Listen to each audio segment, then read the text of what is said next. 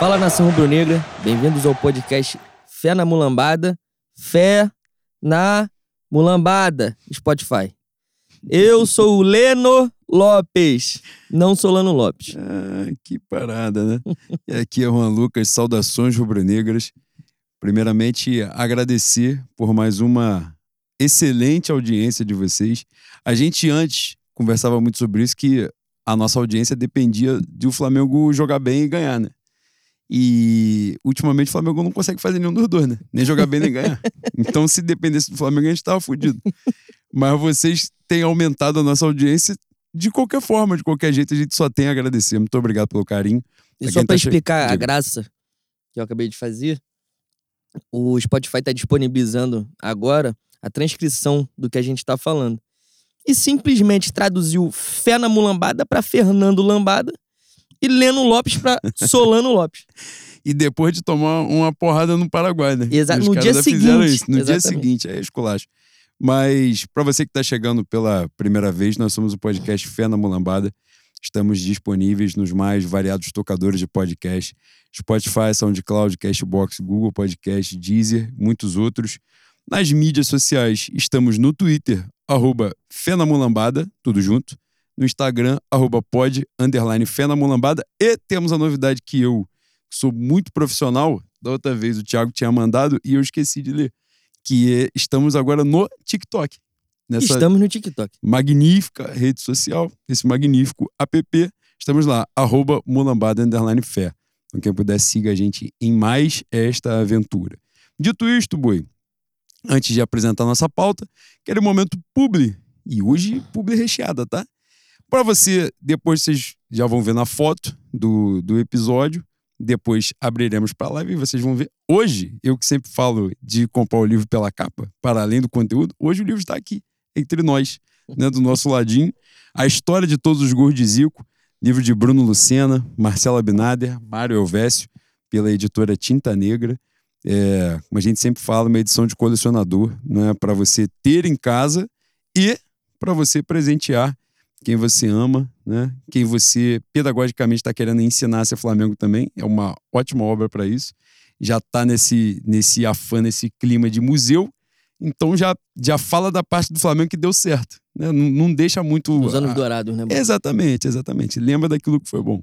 Então, você vai lá no site www.focaqui, F-O-K-A-K-I.com.br. No cupom FE10, FE10, você vai ganhar um descontinho maneiro na compra desse livro maravilhoso. E no site, você comprando mais coisas, você bateu 160 reais, tem frete grátis, entrega rapidinha. A galera que já comprou tem dado esse feedback pra gente aí, né? Rapidinho chega. E, pô, a gente só tem a elogiar, agradecer a oportunidade de fazer uma publi fantástica dessa. Não é isso, Boi? É isso. Prosseguindo. Agora, a parte da publi gastronômica, né? O polo gastronômico que é o Fé na Mulambada. Primeiro, de sempre, maravilhoso, nosso Lessas Burger. É, você que é da, da zona. da- daqui a pouco eu vou fazer uma que eu vou falar bairro de entrega. Já vou avisar, Lessa. Pega a dica dos bairros e, e já bota uns motoboy para poder entregar Expande, nesses né? bairros aí também. Tá na hora Exatamente. também de já abrir uma segunda loja lá pra Madureira, Já né? tá rico também, tá na hora Pô. de investir o dinheiro que ganhou. Lessas Burger, vai lá no Instagram, arroba, meteu lá o, o seu pedido, maravilhoso. Você que tá pedindo pela primeira vez, tem o nosso cupomzinho Fé na Mulambada, pra ganhar um descontinho maneiro. Pra você que, como a gente pede sempre, você já tá no, no plano de fidelidade, né? Então, bateu 450 reais, ganha aquele desconto de 45 você vai bater rápido, né? 450 reais, você vai consumir toda hora, você vai bater, não tem E jeito. onde entrega, boi? Então, de quantinho chega? Entrega. Bangu, Padre Miguel, Realengo. Não, eu vou pra trás. Por pra trás eu vou te fuder. eu, eu ia pra trás, tá? Na estação de trem. Bangu, Camará, Vasconcelos. Não, Santíssimo, Vasconcelos. Aí tu ia, tu ia me matar no meio do caminho. Mas até. Vou ser generoso. Vou ser generoso porque o Flamengo tá na merda. Então, até Sulacap, você legal. O Sulacap limite, ali- é, o limite ali é a casa do Reed. é. Não, Jambeiro dá. Chegou ali, vai até o São Jorge, Jambeiro, dá pra entregar. Não tem mistério. Mas é isso. Prosseguindo, fazia a nossa publi do nosso novo parceiro que chegou na última semana, Dinas Delivery, que é também um privilégio pra gente poder falar da loja da, de mais uma, um empreendimento da família Dom Cassa. Tão grande, né? Tão É. forte. Essa é a Empreendedorismo, né? verdade. É, eles estão fantásticos. O arroba dinas.delivery, você vai lá, faz o seu pedido, aquela esfirra maravilhosa. Semana passada a gente cometeu o equívoco, né? De, de paular as esfirras meia-noite, né? Aí a gente chegou no bar do Armando querendo beber todo o Domec do mundo, que já tava bom, né? Já tava isso. sóbrio de novo e os caras ficaram putos com a gente com razão. Você vai lá no site no aplicativo, cupom de desconto, Fé na Mulambada, tudo junto, descontinho de 15% na, da melhor com a Lili. E também no site e no aplicativo, se você pagar no Pix, também tem um descontinho maneiro. Mas o desconto é melhor se você usar o nosso cupom, então, né? Vamos usar aqui o nosso nossa inteligência, né, Boa? Massa Então, cinzenta, é, pelo amor de Deus. E, por fim, falar do nosso, por fim, mas não menos importante, do nosso Sushi Odara. É que isso? nome, né, Bui? Aí eu me pegou, tá? O nome maravilhoso, Sushi Odara, arroba Sushi Odara no No Instagram. Você vai lá, faz o seu pedido. Porra, eu vou meter aqui barra de entrega, que é, é pra Lucas dessa me ouvir, tá? Vem comigo. Marechal Hermes, Vila Valqueire, Guadalupe, Sulacap, Deodoro, Rocha Miranda, Oswaldo Cruz, Bento Ribeiro, Praça Seca, Madureira, Vila Militar, Cascadura, Tanque, Honório Gurgel e Magalhães Baixo. Entendeu, Lessa? É isso aí. Os caras estão entregando no Rio de Janeiro todo. Quem quer arruma um jeito, né, Bui? É. Quem não quer arruma desculpa. Mas agora, tá faltando aqui, tá? Entregar um Bangu Padre Miguel. Em breve vai expandir, vai ficar grande, vai ficar forte. Vai entregar pra cá também. Então, pra você, aí, né, uma, uma parte, né, Boi? Um, um negócio mais, mais refinado, né? Um, um sushi, uma paradinha Quem legal. tiver afim de um oriental, né? Um sushi, É. um sashimi, Eu gosto muito. um gosto muito. yakisoba, você vai lá e pede que é coisa linda. Coisa da melhor com a Lili. Dito isto, Boi. Esqueceu de falar o telefone, né? E é, tá aqui. Telefone 21, por óbvio, 97 137 6124. Foi? Foi. É isso. Então é isso.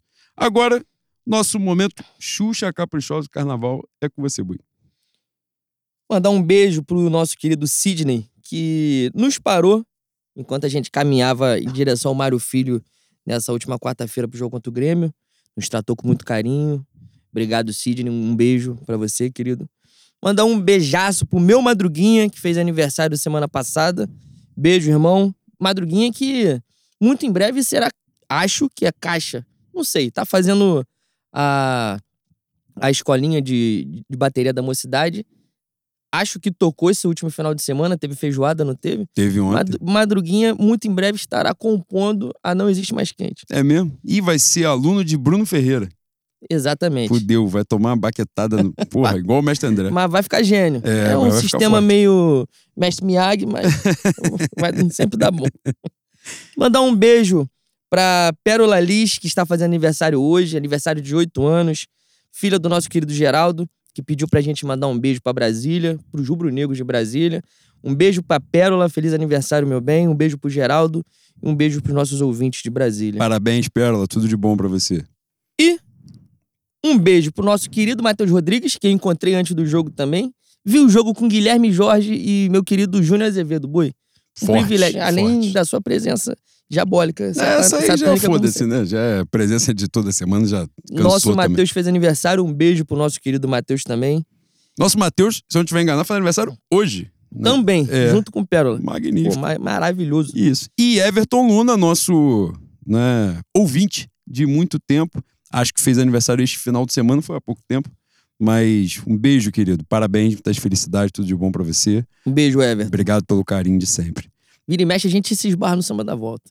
Esse é maravilhoso, é magnífico. Dito isto, boi, pauta de hoje. Cara, nós conseguimos a proeza Fantástico, né? de cair Fantástico, oitavas de final da. Libertadores. Um time amador. Puta Ah, não, que mas o. Olímpia é tricampeão do mundo. Foda-se. Tricampeão do mundo não, é tricampeão da Libertadores. Do Da mundo eles América. não não. É, é. É isso. O São Você- Paulo também é tricampeão do mundo e se a gente perder pra eles, eu vou ficar puto. Você resumiu. Foda-se. Exatamente. Não tem como perder, porra. Foi tricampeão do mundo em cima da gente? Não foi, Não então foda-se. é isso. Exatamente. Caralho, que angústia, né, Bui? É Que angustiante. angústia. Inclusive, do programa de hoje, nós vamos começar pela Libertadores. Normalmente a gente dá, dá uma esquentada nesse, nesse campeonato é, amistoso, que é o Campeonato Brasileiro, que é tal qual o Flamengo leva esta porra. Aí a gente aquece a musculatura pra falar, mas não ia ficar guardando muito pra falar de Libertadores, não. Nós já vamos abrir falando disso. Posteriormente, falaremos do Campeonato Brasileiro, que nesse final de semana aconteceu uma façanha que foi o Botafogo não ganhar. Né? Ele conseguiu não ganhar e o Flamengo ia se esforçar. Ele tentou até o final, boi, até o último pentelho ele ia. Não vou ganhar também. Aí falou assim: ah, foda-se. Já falou, ah, vou chutar daqui. Vou quebrar Vamos- esse pacto. Vamos vendo o que que dá essa merda. E pronto. Entrou, aí o Flamengo, ele, ele vai começando se ver forçado a disputar essa porra. Vai ser oprimido a disputar o Campeonato Brasileiro. É uma foda. Caralho, aí acontece uma merda. Eu não sei, a gente, enquanto a gente estiver fazendo aqui, eu vou procurar quem o Botafogo enfrenta no final de semana. E dá a cagada do Flamengo Bahia. ganhar do Inter. Aqui? No Rio de Em Janeiro? Botafogo. Não, aí fudeu. aí não vai ter como. Mas o meu Bahia vem de 4x0 no Bragabu, né? Essa porra foi esquema de aposta, esse jogo Ah, aí. com certeza. Não, ninguém botou. Ninguém botou. botou. Um cara botou 10 reais no Bahia e. Lucas. Paquetá. E, por fim, não, por fim não, falaremos da nossa classificação aí sim, que é o que nos resta. O nosso. ah, ainda resta um pouco de esperança, né? E e a pior coisa que pode restar pra gente é a esperança. A esperança é, é a mãe da frustração. demais. A esperança é cruel demais. Nos classificamos em cima do Grêmio. Freguês. Falaremos sobre isso também, esse histórico freguês. Eu estou é ficando com vergonha de comemorar. Não. Vitória, classificação em cima desses caras. Cara, teve o magnífico Vitor Bruno, se eu não estiver enganado. Quando o Grêmio passou, ele falou assim: não, precisa, não sei por que vão jogar. Aí eu falei, caralho. que ele falou, eu não sei por que vão jogar dois jogos. Porra, aí passa 3 a 0 Aí ele, falou, aí ele foi e marcou o tweet dele lá do início e falou: Eu avisei. Isso. E ele foi cruel. Daquela forma ele foi cruel, porque ele tirou os caras pra merda e ele tava com a razão. Que aí foi realmente complicado. Mas eu, mediunicamente, falei aqui. Passando do Atlético, estamos na final. Exatamente. e Isso aconteceu. Vamos falar das expectativas para a final contra o São Paulo. Sorteio, né? Sorteio de mando de campo, E que ainda vai acontecer na no próxima final, semana. abordaremos o assunto Larissa Manuela. O que, que a gente acha? Tem pergunta? caso, não, tô de sacanagem. Se bobear, vai ter. Se bobear, vai ter. Caralho, ontem teve. Não, eu não vou entrar nessa série. Ah, não. você vai sim. Ontem... Não, não posso, eu não posso. Meu, meu jurídico me proibiu que teve uma matéria no Fantástico ontem que foi foda, tá? Foi, foi pesado. Eu não vou tocar nesse assunto, Eu sei não. que você tá. É, mas eu não vou a falar. menina com. Calma aí, vamos lá. Começando. Aí, é bom, de, é bom de Ai, entrar em meu Deus assunto que vai geral falar puto, rindo. E é É. pra descontrair, É entendeu? Pra, pra amenizar a coisa. Boi, este clube safado, o clube de regatas do Flamengo, na semana do seu aniversário, de presente, te deu uma eliminação. Pô, É o costume, né? É uma data muito pesada também pro mundo, né? é difícil mesmo para as instituições elas se manterem equilibradas. Cara, como é que pode a gente perder pra um time de merda do Olímpia? Eu sei que as temporadas são diferentes, mas foi, foi na última ou foi na penúltima que a gente atropelou, deu um- uma sacolada de gols nele no, no agregado. Foi 21, foi com o Renato. Puta que pariu. Dois anos depois a gente perde pra esses merdas. Pô, o time do, o time do Olímpia, tal, tal qual o Flamengo se esforçou pra perder, domingo agora contra o Coritiba, se esforçou pra ser eliminado.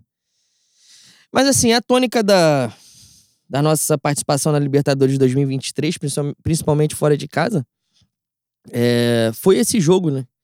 Mais uma vez abrimos o placar fora de casa e mais uma vez não conseguimos vencer.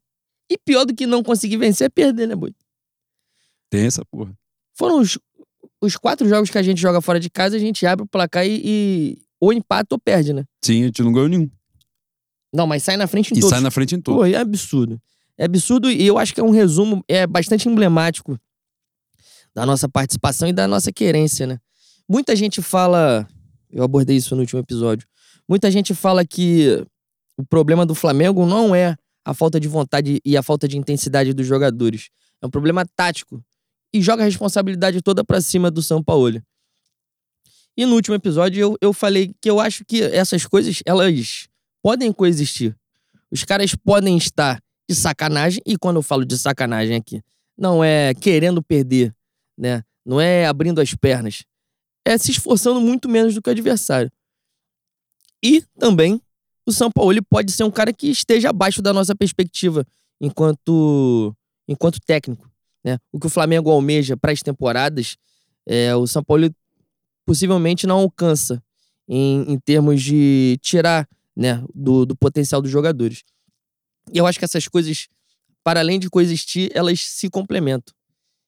O, resumo est- esteve aí, né? Na, na nossa cara, infelizmente, na última quarta-feira. Uma eliminação precoce e tosca. Os gols que o Flamengo toma estão usando de sacanagem pra massacrar o nosso querido Matheus Cunha, né? Que não é um gênio debaixo da baliza, mas justiça seja feita nessa temporada, salvou, salvou o Flamengo várias vezes. Várias vezes. Meu querido Igor Calvano, gênio, maravilhoso, nosso pai de santo, vem perseguindo o Matheus Cunha há um tempo já. E nessa noite ele teve bastante razão. Dessa noite ele teve. Sabe quem tá perseguindo também? Ah. O safado do seu Rossilene. Que é outro que conhece, né? E tá falando a me- Conhece do esporte. e tá falando a mesma coisa que o Igor fala. Assim, ele não tem reflexo. Quando, quando o lance vai pra. E ele falou outra coisa. Quando o lance. Ele fecha bem quando sai do gol. Mas o reflexo lateral dele é ruim. O que ele quis dizer com o reflexo lateral dele é ruim, eu não faço É o menor ideia. famigerado, se a bola não foi em cima dele, fudeu, né? Ah, mas é covardia, né? Eu, não, Mas- eu só traduzi, Ah, sim, entendeu? sim. Pro, pro coloquial, o que mediunicamente Mas, boi, olha só. É, eu fiz esse discurso todo de defesa do, do Matheus Cunha, Pra poder humilhar agora. grande advogado que sou. É o famoso com todo respeito do É Carioca, isso, né? É isso. Cara, tu já viu a imagem do segundo gol? Atrás do gol? Não, o segundo gol me emputeceu. Ah, para, para, para. Não tem como, não tem como. Eu queria que ele fosse pra coletiva explicar que porra aconteceu na mente dele. O cara cabeceou da entrada da área, pô. Ele foi em câmera lenta pra bola. A não ser que o cara tenha uma bigorna na cabeça, não tem como tomar um gol daquele, pô. E a imagem, a imagem que eu vi por trás do gol, eu nem vi se a, se a imagem estava com um pouco de retardo no tempo ou se era no- na velocidade normal que foi gravada. E que as coisas acontecem, né? Você que vê TikTok, as coisas não acontecem em 2x, você sabe, né? Tem um tempo normal.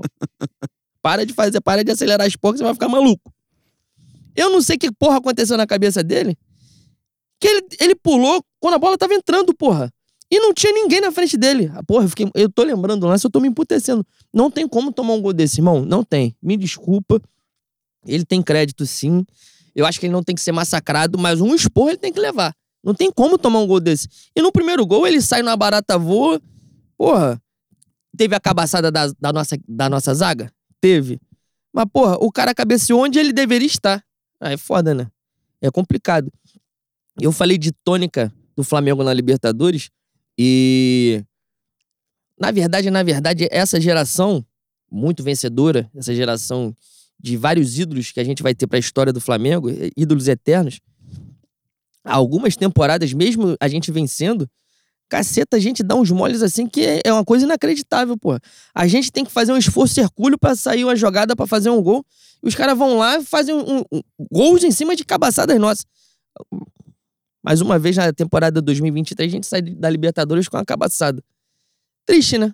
A última eliminação nas oitavas, se não me engano, foi com o Racing. Foi com o Racing, não foi? Foi exa- no ano seguinte a ganhar, né? Pra você ver como é que são as coisas, o É padrão, isso. né? Então vai ganhar ano que vem, 2025 você já nem É assiste. isso. Já nem me preocupa, não vou um pacote, vê. vendo de casa. É, exatamente. O Rodrigo Caio dá uma porrada no jogador do Racing de costa, né? O, o- quer dizer, o cara estava de costa pro, a- pro ataque. O Rodrigo Caio já tinha um amarelo. Levanta o cara, a gente fica com menos um num jogo que a gente também dominou e perdemos nos pênaltis. Enfim. Esse jogo do Racing ele é cruel, né? Porque na- no lance da expulsão, o cara, o Rodrigo Caio é expulso, o cara bate a falta e sai o gol. Pois o é. maluco dá um balão pra dentro da área, a bola bate no Gustavo Henrique, sei lá, sobra pro cara, o cara faz o gol. Mas esse Flamengo e Racing foi muito cruel, porque o Flamengo massacrou o Racing, né? E, e só conseguiu fazer o gol de empate no finalzinho, leva pros pênaltis, cai nos pênaltis.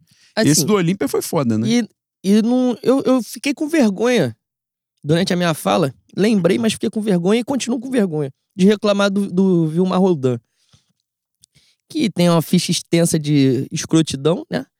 É um filho da puta antigo, né, boi? Filho da puta da época que escrevia com PH. Todo mundo sabe que quem ele é. Exatamente.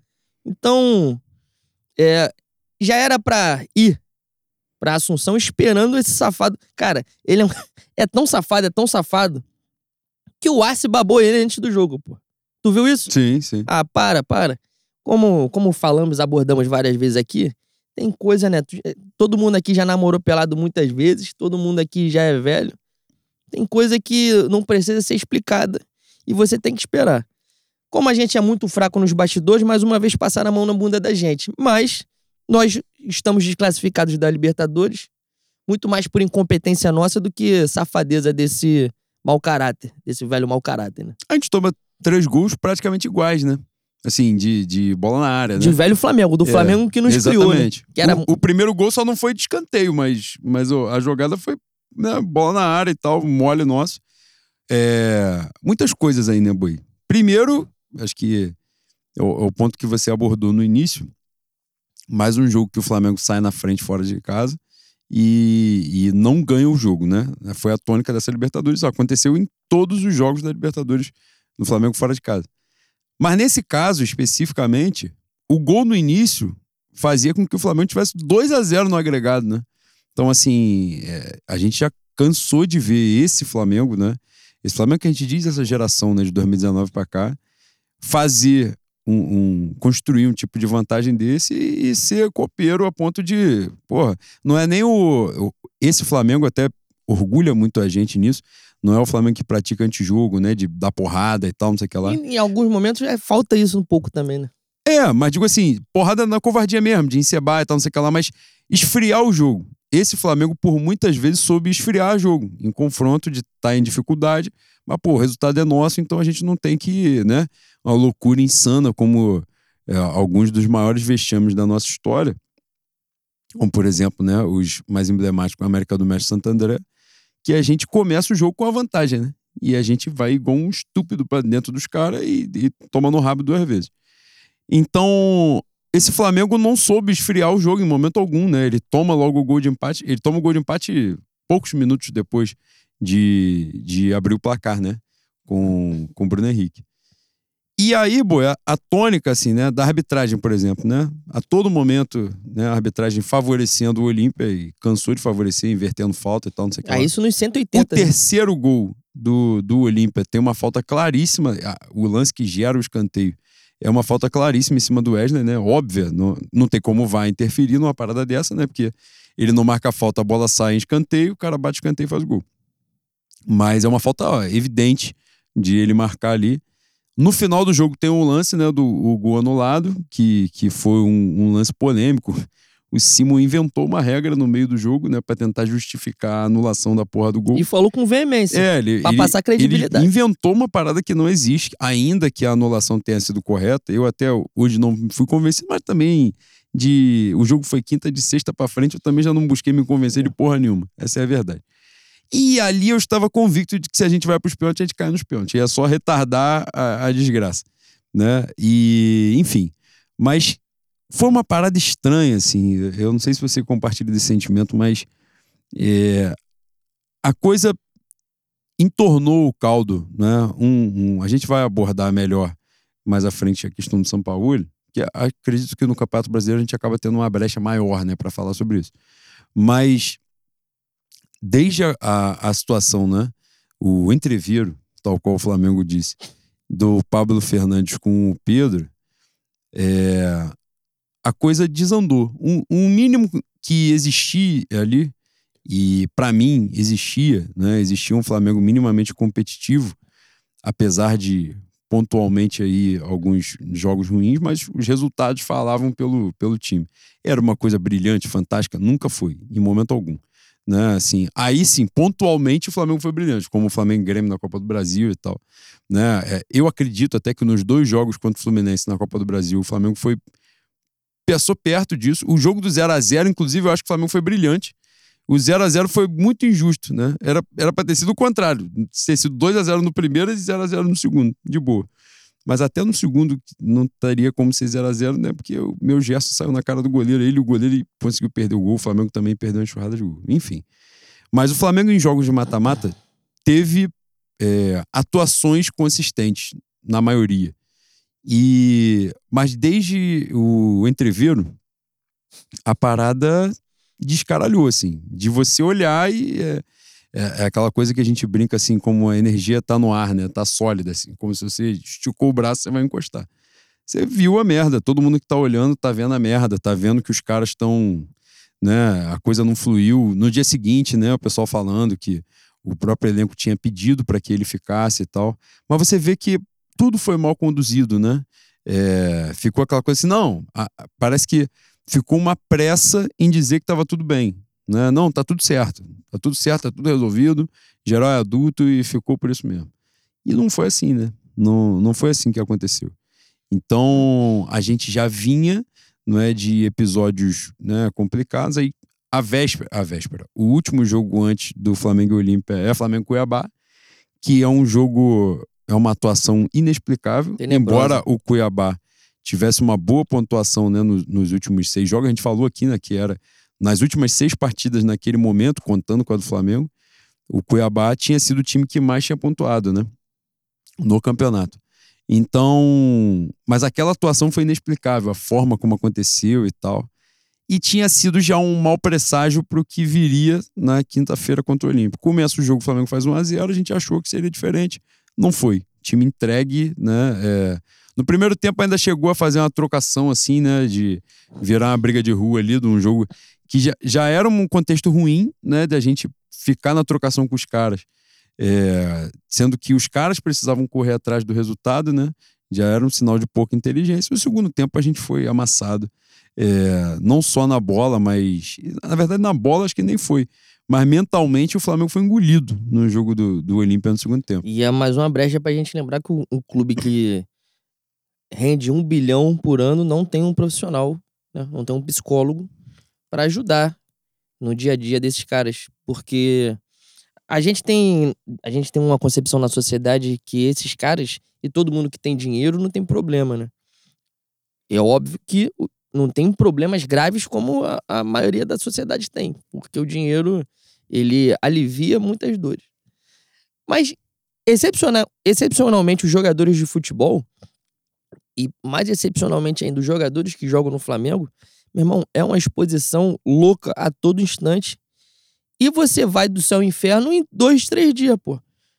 Na, no domingo você. No mesmo jogo, às vezes. Né? Às vezes. Fabrício Bruno agora, domingo agora, primeiro tempo ele foi um gênio, segundo tempo ele voltou um musgo, voltou uma briófita, porra. E é isso. Não tem como você ficar saudável um ano inteiro jogando no Flamengo se você não tiver um apoio.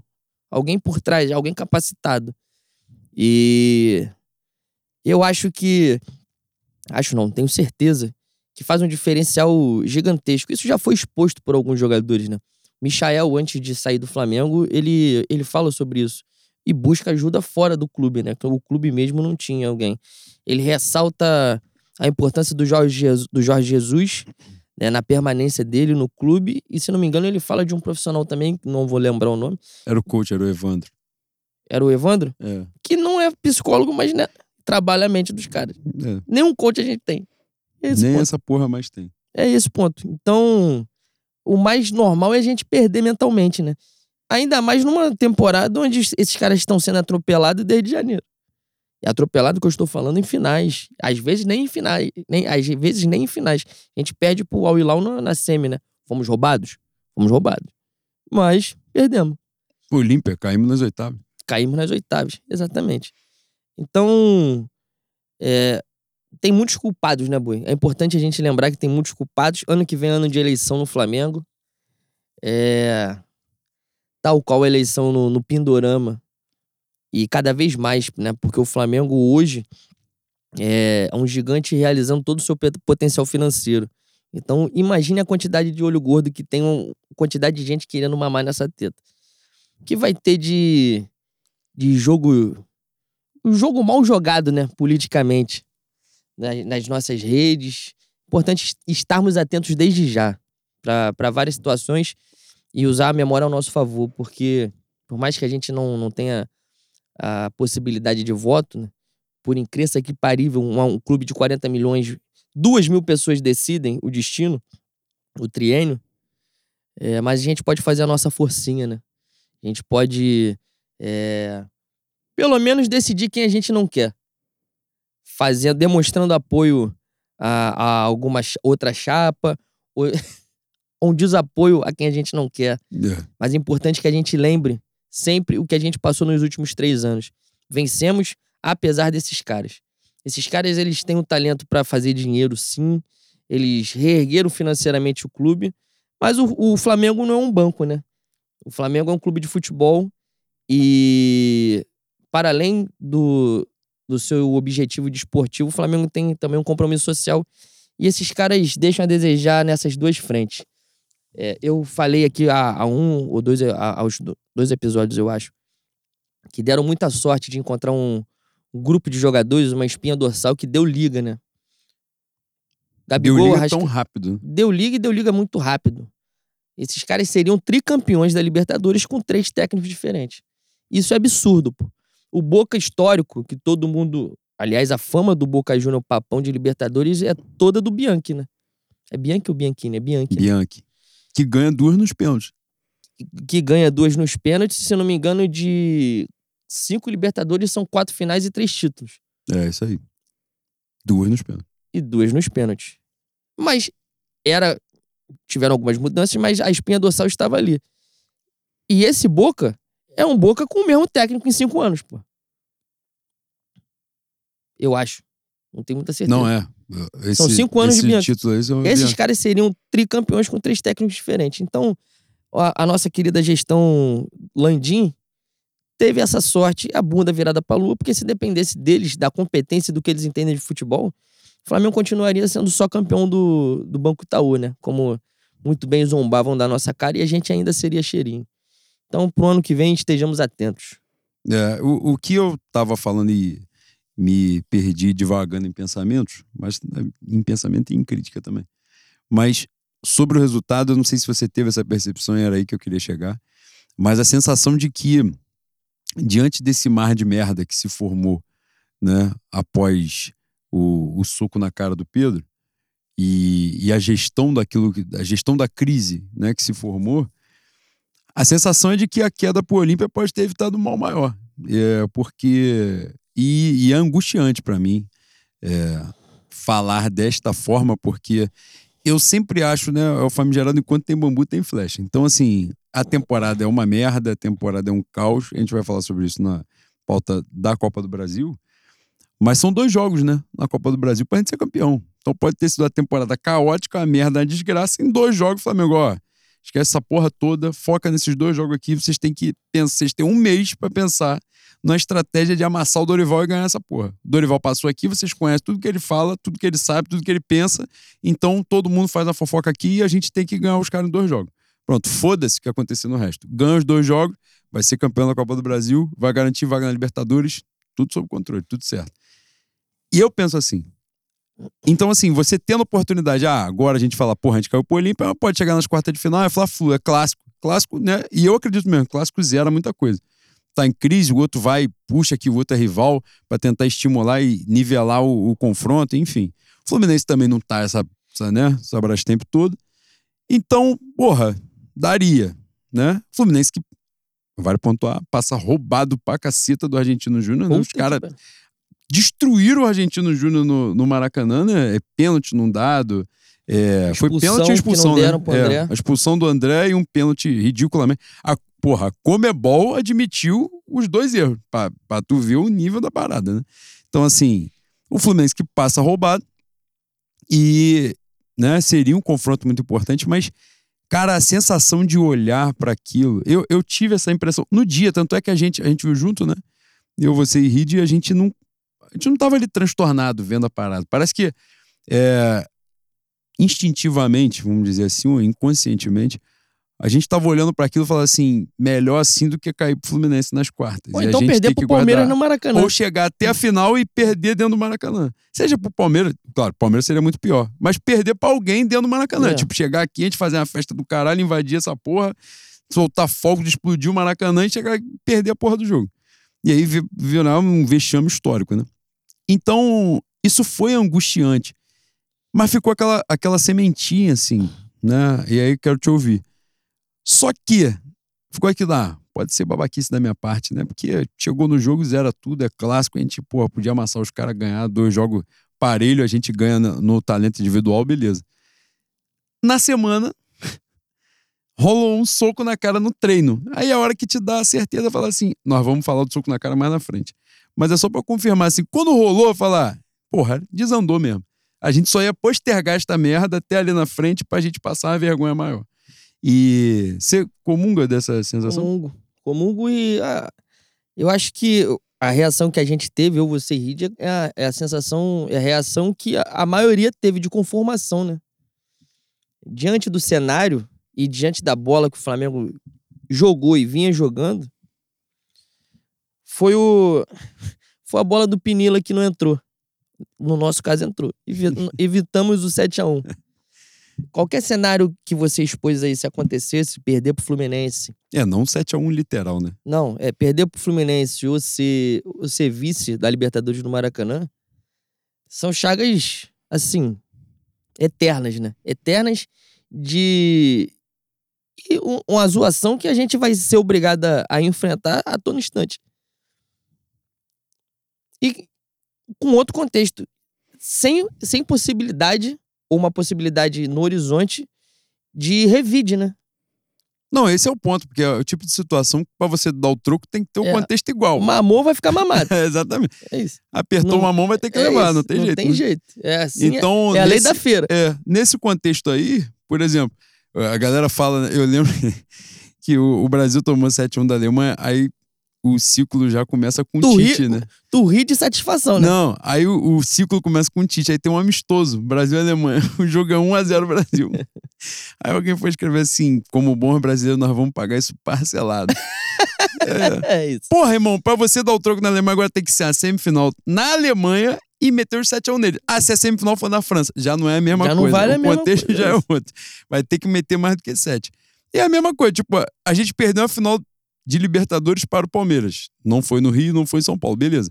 Pra dar o troco, só ganhando a final de Libertadores. Se tirar eles na semi, não valeu. É. Tem que ser na final, jogo único e ganhar dos caras. Fluminense a Libertadores. Porra, a gente ia ter que esperar o Fluminense passar de novo em algum momento para as quartas de final, que é a porra que raramente eles fazem. E é dif- muito diferente do 6x0 do Botafogo, que quem, quem viveu os 6x0 do Botafogo e comemora, comemorou o revídeo, aquele gol do Andrade, foi em 80, 81, né? É.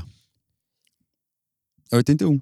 Essa- foram quase 10 anos de 6x0, se eu não me engano. Do Botafogo. É, Pra- eu, acho que, pro eu acho que é 7-2-8-1. É quase 10 É, anos. quase 10 anos. E todo o Flamengo Botafogo, os caras falam que a torcida do Botafogo ia, tinha um arrombado que levava a faixa de 6x0, botava lá e ficou quase 10 anos a faixa de 6x0. Mas, porra, Flamengo e Botafogo tem todo ano. Todo Não, ano e- tem. E a Três, época quatro, o contexto era outro, né? Então, assim, Exatamente. se enfrentavam até mais vezes também. né? Exatamente. Então, é, perder pro Olímpia, pra mim, é um vexame? É um vexame. Mas é um vexame que sai na urina, né, boi? Não, não é não igual chega, perder pro pô, mas, e vou além, passa muito longe do São Lourenço. Passa quilômetros de distância, anos-luz de América do México e Santo André. Enfim, e vou mais além ainda. Que eu estou indo além, igual o Buzz Lightyear hoje. É mesmo. Me dói muito menos do que semifinal da Copa do Brasil 2009, o gol do Andrezinho no último pentelho de segundo de falta. Que, aliás, diante.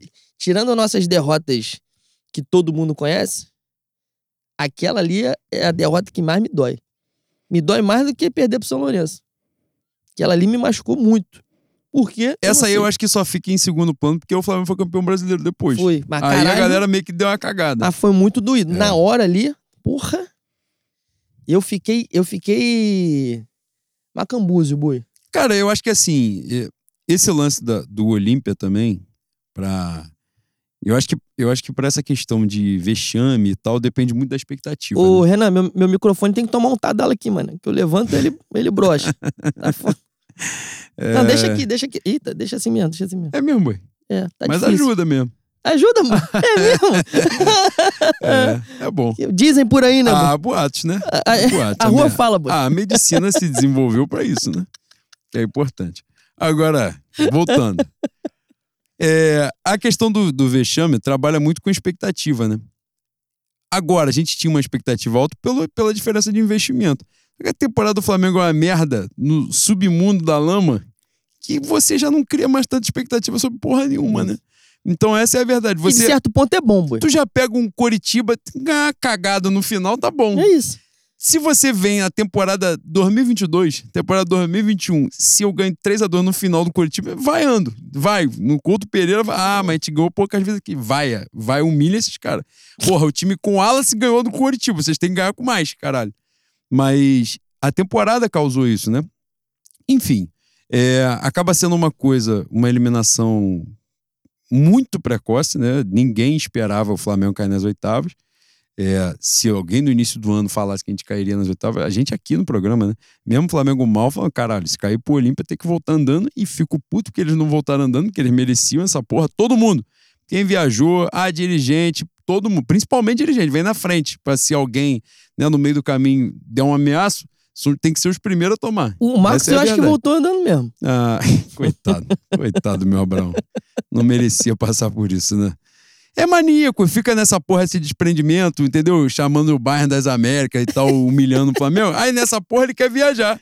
Não, e já me chamou pra ir pro Morumbi. Ah, doente, maníaco. Eu vou com ele. Eu amor- amo. Ela- Mas aí é final, né? É final, Oitavo é, foda. Não, é né? obrigação. Aí é obrigação. pô, pô. pelo amor de Deus. Mas, prosseguindo, é, eu, pra gente finalizar e passar pro próximo ponto, que é o Campeonato Brasileiro, eu acho que no final das contas, a sensação de geral foi uma. Geral ficou puto, mas ficou frustrado. Mas ao mesmo tempo rolou uma resignação de assim, talvez tenha sido melhor dessa forma. Né? Agora a gente tem que amaldiçoar o Palmeiras e o Fluminense de alguma forma, para pelo menos eles dois não serem campeões do Maracanã. Não sendo nenhum nem outro, tá ótimo. Pode ser qualquer merda se o Inter for campeão do Maracanã. Time de rancho, se ganhar aqui também não faz diferença nenhuma, absolutamente nada. Entendeu? Eu espero que ganhe, fique forte para ter dinheiro para comprar o Cebolinha em dezembro também. Falar, vou dar o troco no Grêmio. Fala, dá, dá mesmo. Faz isso mesmo, que eles merecem, porra. É isso. O orgulho é bom. Pode fazer, dá. Mas. Mas é isso, né, boi? Dito isto, falamos da Libertadores. Nós vamos nos aprofundar. Vocês estão achando que a gente não vai falar do- das fofocas? A gente vai falar, claro que vai falar. Ah, Larissa Manuela. Hoje a gente, porra, é fandom, fandom da Larissa Manuela. Caralho, se a mãe dela fez aquilo com a própria filha. Imagina o ser humano, imagina, imagina pegar um vizinho. Não, Porra. 1930, se tivesse na Alemanha, ela estoura a boca do balão, tá? Porra! Ela ia chegar longe, longe. O que se ia pegar de joia dos outros era Puta foda. E joia tá pariu. na moda, hein? E joia tá na moda, rapaziada. Tu fez dinheiro com joia, tá? É mesmo? Porra, fez, fez. Cara grande. Caralho. né? Ai, caralho. Aí, que país, cara. Vagabundo matando gente a rodo, aí vai ser preso que roubou um relógio. Pra você ver, né? Caralho. Como é que são as Porra coisas de dessa lugar, vida, né? mano. Que lugar. Como é que são as linhas tortas de Deus, né, boi? É brincadeira uma porra dessa. Olha o Capone dos novos tempos, né? Caralho. Mas vamos prosseguir. Campeonato Brasileiro. A gente. Aí vem naquela, né? Que. Previsível, né, boi? A gente cai no Olímpia na sexta-feira, eu já escrevi, falei. Vamos aguardar a notícia do pacto no vestiário agora que vai mudar a temporada. Que foi uma notícia que poucas vezes saiu. Eu mediunicamente falei que É, Sim. alguém, né? Uma entidade superior me contou e eu, né? Só apenas fui cavalo. Superior da, da pirâmide. É, da exatamente. pirâmide do. Né? Do umbral, né, a superior do o filme Os Espíritos, A Morte Mora ao Lado, que o. eu posso dar spoiler aqui. Ah, o filme é velho pra caralho, vocês já tinham que ter visto também. O espírito tá em cima do ombro, da, da cacunda da pessoa, assim, tá, tá achando que tá sendo amaldiçoado pra uma porra longe pra caralho, o espírito tá aqui montado nas costas. Grande filme, tá? Eu vi no cinema, fiquei cagadinho dois dias. Mas voltando. Dormindo de luz acesa, boi. Cara, porra, agora, agora eu saí fuga do Não, tema. hein? A gente falou que antes fuga do tema, fui eu agora. Vi no cinema. Tem filme que faz diferença. Você vê no cinema, você Tem. vê em casa. Faz muita diferença. Barbie, por exemplo, é um deles. Não vi ainda, infelizmente, mas elogiaram bastante. Vi no cinema O Grito. O Grito, você vira em casa, eu adoro filmes de terror. O Grito, você vê em casa, o filme é uma merda. O filme é um lixo, filme, porra, medonho. Mas no cinema, com um som legal, ele fica maneiro, né? Mas, porra, do- e filme. Tem duas porra que assustam muito, que é criança e palhaço. Assusta pra caralho. Foi pesado que eu falei que é real. pô. Não, eu, eu lembrei da onde. Não, Tu viu o filme com criança e palhaço, a porra te dá uma atordoada. Não à toa o It é famoso pra cacete. É isso. No grito tem uma cena que a mulher está tomando banho e ela passa a mão na cabeça assim com shampoo e sai uma mão dentro da cabeça dela. Eu não sei dizer por quanto tempo precisei tomar banho de várias luzes acesas no banheiro, porque eu achava que uma mão ia sair da minha cabeça. A concepção do filme de terror pra você ver, ficar com medo e desgraçar É sua bacana, semana. é bom, eu, é bom, é bom. Eu não gosto, eu não capto e eu abomino. É tipo ver o Flamengo, né? A, a única vez que eu fui no cinema ver filme de terror, isso faz muitos anos, foi na atividade paranormal. Grande filme. Pô, eu fui, eu fui para Um só, o resto é Eu mesmo. fui com a intenção de usar o cinema como todo adolescente usa o cinema, né? É boi? mesmo, boy. Sinceramente. Escolheu um bom filme pra. Ainda. Escolheu então, um aí bom tava filme rolando aquelas coisas que rolam no cinema no escuro. Ah, tinham mãos, tinham mãos perambulando o corpo. Só que na hora a menina tomou susto, né?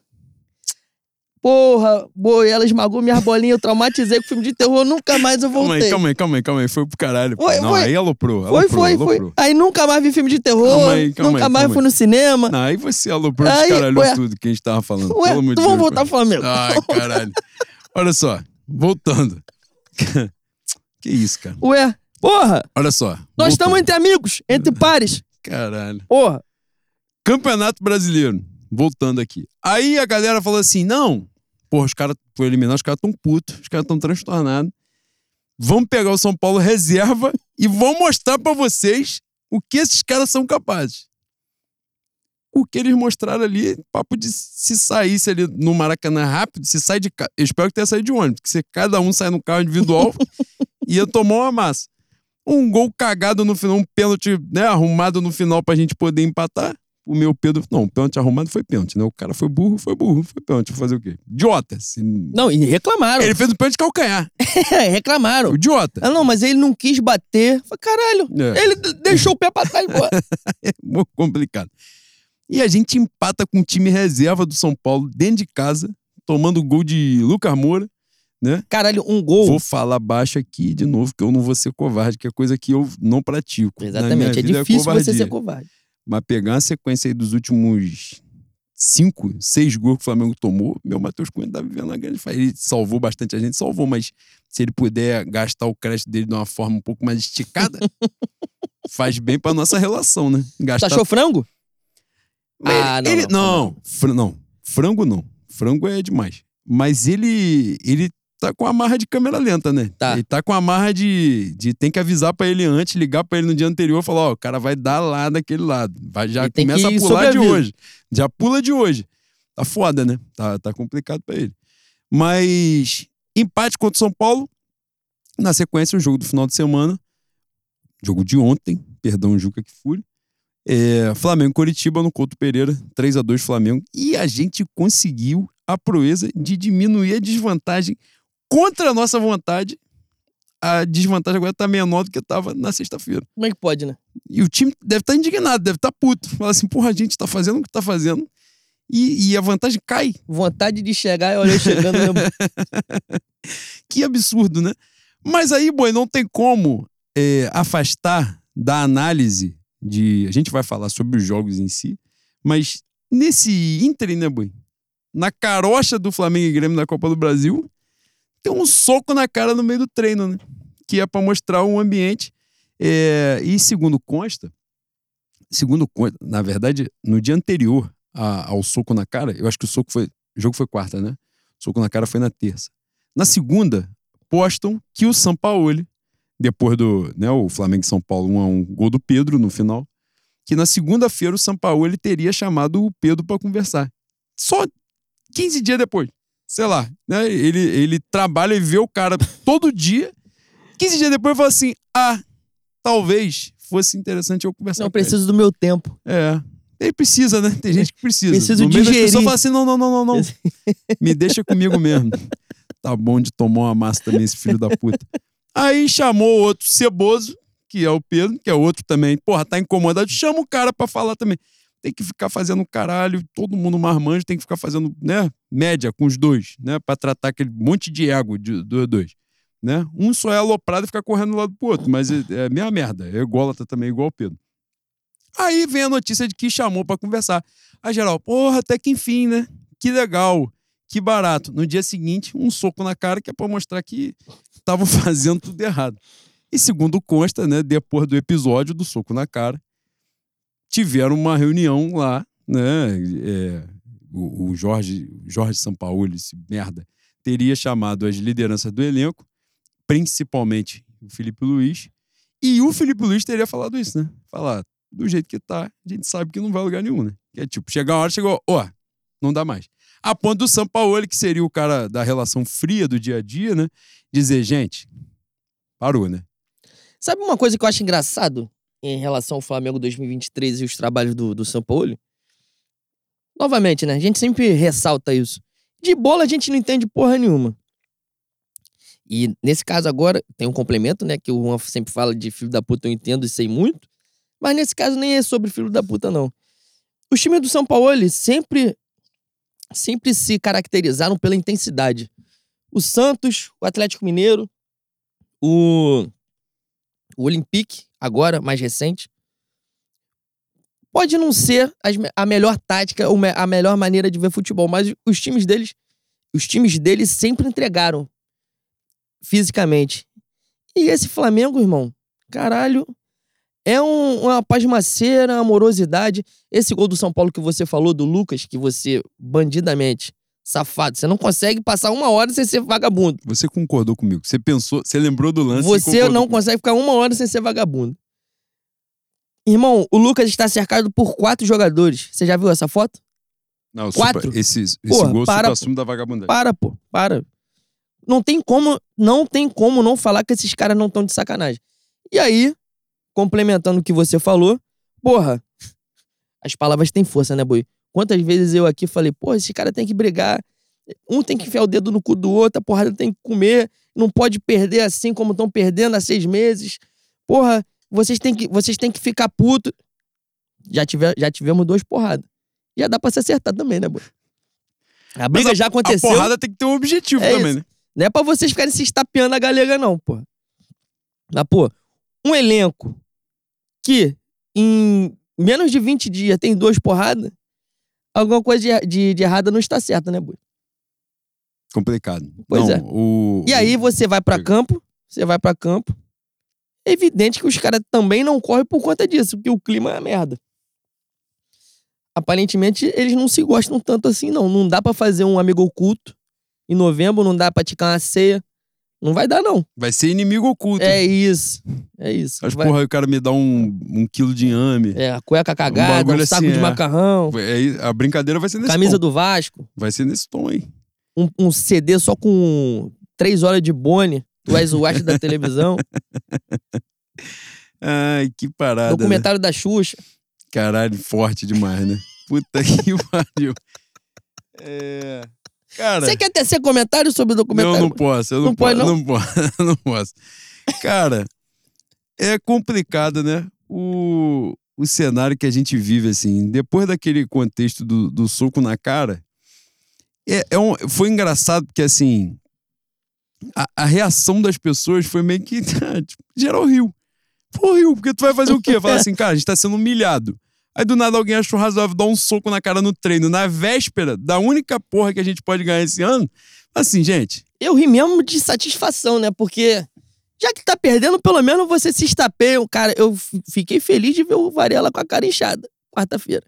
pô, aquilo Porra, foi muito humilhante. Bruno. Ele foi com a cara inchada, ele foi com o olho roxo, a gente foi junto, né?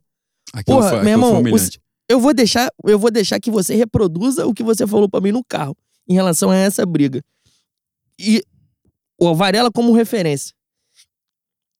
Eu que você fala que assim, você foi pra dentro do cara, você brigou com ele, você quis a porrada, tu não acertou, tomou-lhe um porradão Não, não. e vai jogar de cara inchada. Tá, agora Porra. você me deu referência. É- Cara, é básico, né? Que assim, foi isso que eu falei. Mesmo ele sendo um jogador de merda, que é o que ele é, você não vai submeter o cara a uma humilhação dessa, né? Que ele teve, ele teve um momento ali de desequilíbrio emocional. Que acontece. É, acontece. Mas mesmo assim, a maturidade, o tempo, né, a vida, a vivência, o dia a dia vai te ensinando que mesmo no teu destempero você tem que ter limite. Ele, no destempero dele, achou razoável chamar o Gerson pra porrada. Então, é o tipo de cara que, quando você ouve esse tipo de história, você fala assim: tomara que seja amassado, que é pra se ligar pra não ter a segunda vez. o Gerson, que tinha sido o ser humano que pegou. Cara, a briga do. A briga, né? Se tem só porrada de um lado, não é, É briga, isso. né? É importante. É massacre, é amasso. Exatamente. Flamengo e a- Atlético Mineiro. Fora de casa. O Flamengo não ganhava Atlético Mineiro fora de casa desde 2018. O Flamengo ganha de virada nos acréscimos. Porra, foda. Flamengo e Atlético Mineiro. Atlético Mineiro, eu odeio o Flamengo. Igual o Atlético Paranaense, os caras fazem uma porra um clima hostil, um bagulho horrível, horroroso. Pô, seria o bagulho, né, de caralho. Maluco, o preparador guardou o rancor pra pegar o Pedro dentro do vestiário. Eu fiquei, eu, aquele dia, quando eu soube da história, eu fiquei imaginando assim, cara, e se o Arrascaeta não faz o gol de falta? É, sim, tipo, sim. se é um a 0 Atlético Mineiro, ele ia dar, dar tiro, porra, no vestiário, ele ia matar o maluco. Ele ia pegar a barra de ferro, dar na cara dele. Caralho, ele pegou, ele desconsiderou tudo, boy. Ele desconsiderou a vitória, desconsiderou a virada fora de casa, o adversário, desconsiderou a porra toda, guardou, arrancou, tipo, se eu te pegar daqui a três dias, eu vou estar do mesmo jeito. Ele mostrou isso. Se eu, assim, cara, se alguém me apartar hoje e eu te encontrar amanhã à tarde, vai ser o do mesmo, mesmo jeito. É Não vai mudar nada. Ele montou no cara, o Gerson tacou esse cara com esse rancor no drywall para salvar o Pedro, porque ele ia matar o Pedro, né? Pelo que, pelo que consta, ele ia matar o Pedro. O Varela achou razoável chamar este cara pra porrada. Segundo o relato né, dos, dos setores, que é o que a gente tem, o material com o qual a gente trabalha, o Gerson teria dado uma chegada mais forte, que aparentemente nem foi uma chegada do tipo, né, deu um carrinho, fudeu ele, deixou ele no chão. Sei lá, deve ter chegado com o pé alto. Ah, covardia igual o Leandro faz quinta-feira no futebol da Rangel. Deve ter feito uma porra dessa. O lance continuou, o jogo continuou rolando e o Varela ficou com o Pablo do outro lado, falando mal do Gerson. E o Gerson perguntou o que este merda está falando. E aí nessa o Varela, por alguma razão, né, se virou, chamou o Gerson pra porrada. Foi pra dentro do Gerson, errou o soco. O Gerson esquivou, deu uma botada. O Gerson não moeu ele na porrada, o Gerson deu uma botada, fraturou o nariz dele e ele ia jogar de máscara no dia seguinte. Então, assim, cara, Cara, porra, e teve um comentário num bagulho que eu escrevi. Pô, isso, isso foi muito forte, mano. Eu mandei para Pedro Gaspar, que Pedro Gaspar que. Que gosta. É, tem esse alinhamento, né, do, do pensamento social. O cara falou assim: pelo menos o maluco não é covarde, pô. Falei, esse tipo de covardia burra, de, de né? Na verdade, não de covardia, de heroísmo burro, idiota, tem que ser condenado pela sociedade, porra. E, pô, covarde, o cara falou, falou, irmão, vai se fuder pronto. Pô, você está do lado do Pablo. O Gerson. O Gerson é foda, o Gerson é foda, mas tu já viu o tamanho do Pablo? Ele não vai atravessar o Pablo. Então tu manda logo um monte de merda e fica atrás do maluco e fala, porra, então vem aqui e me pega. Pronto, o cara não vai vir, porra. Até o Gerson chegar, já chegou gente, já apartou e você falou o que precisava falar. Não, ele foi, tipo, eu sou foda. Eu vou lá. Ele saiu do lugar dele e foi lá pegar eu me o cara. garanto. É. A cara fala aí, vocês estão valorizando. Mas é óbvio, porra, ele tomou uma massa, ele tem que ser humilhado, pô. Ele foi errado, ele comprou a briga, errada, não sustentou, apanhou. E aí veio o outro ponto. Todo mundo soube que ele apanhou. Todo mundo. As matérias dando riqueza de detalhes da humilhação que ele passou. E se não soubesse, a cara dele denunciaria, né? Exatamente, tal qual o Felipe Vizeu volta do intervalo é contra o Corinthians com, com a marca no rosto que meu zagueiro Rodolfo, meu zagueiro tropeço, certamente deu-lhe uma amassada nos cordas dele naquele. E as pessoas deixaram. É. Assim, uma vai ter que vai tomar, uma vai tomar para deixar de ser palhaço. Alguém, aliás, citou isso no, no, no, um comentário que a gente fez lá, numa postagem.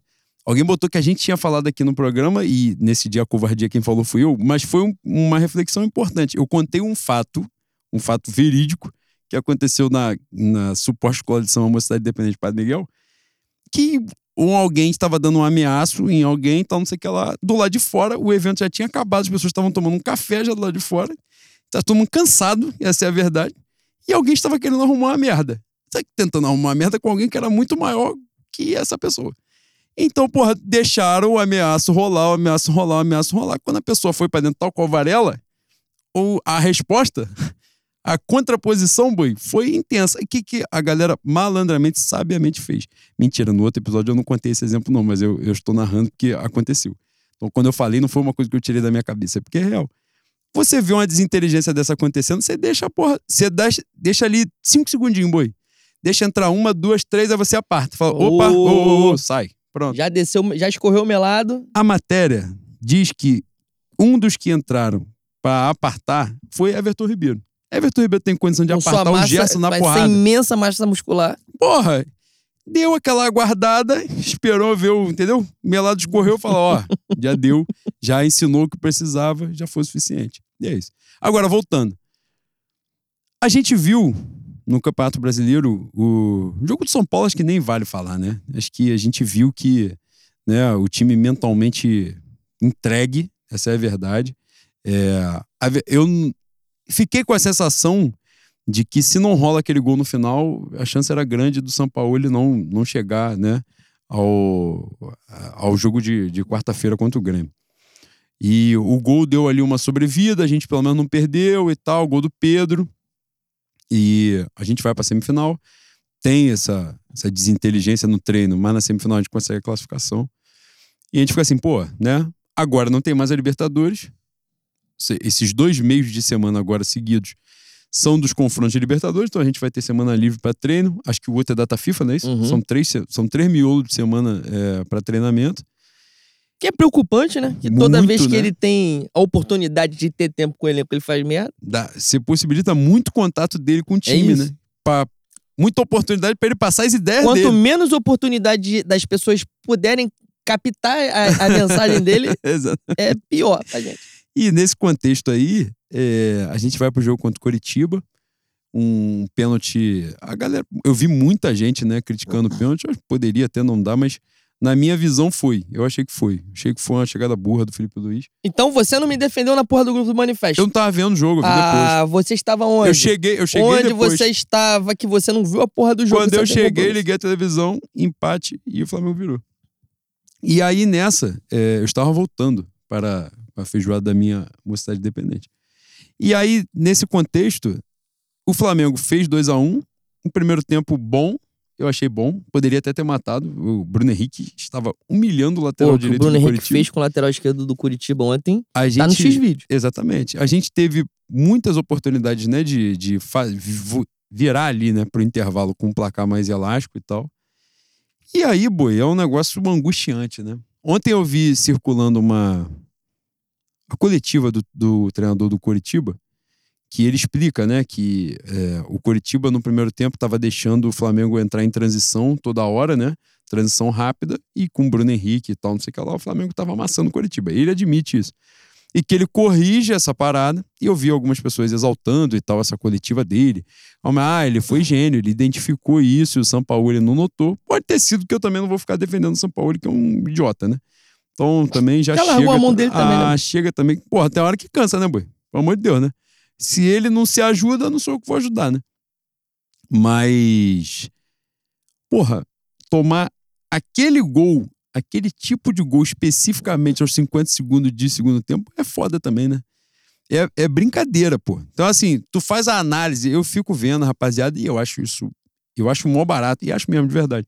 Que eu acho que é importante. Esse tipo de coisa é, aumenta o nível do debate e faz com que a pressão que a gente faça é, por contratações melhores, por escolhas melhores, por projeto de- esportivo, né, é, que tudo se qualifique. Eu acho que isso é importante pra caramba.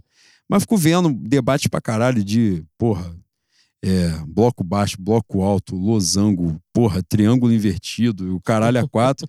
Um filho da puta do Coritiba dá um cruzamento que tem cinco caras do Flamengo dentro da área, dois furam, o goleiro sai igual um mondrongo e o cara vai e escora a bola pra dentro do Se o Edu não encosta na bola, a bola entraria assim mesmo. Aí eu te pergunto, porra, tem esquema tático numa porra de uma jogada dessa?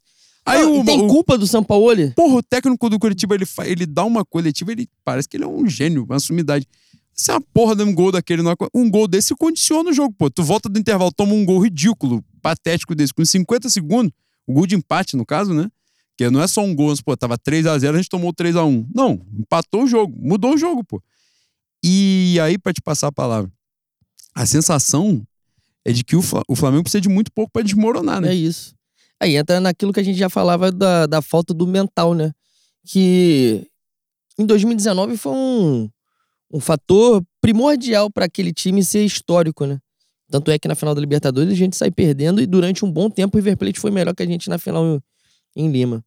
É, a respeito do jogo de ontem, tem, uma, tem uma- um, um adendo a fazer que me angustia há algum tempo, que é a participação do nosso querido Felipe Luiz, né, Bui? É difícil, tá? os ídolos, eles têm que ser preservados dele mesmo às vezes, Bui. Encerramento de ciclo, você fala assim, porra, você naturalmente já está na história. Daqui uns 10, 15 anos vai ter um busto seu na Gávea, vai ter inauguração, vai ter o peruano aqui pra te dar felicidade, pra te dar os parabéns. Não, não joga essa coisa fora não, mano. Valoriza a tua história. Talvez já tenha dado, né, Bui? Porque, assim, quando ele joga muito bem, ele joga bem pra caralho e é um, assim, é um camisa 10 na lateral esquerda, essa é a verdade.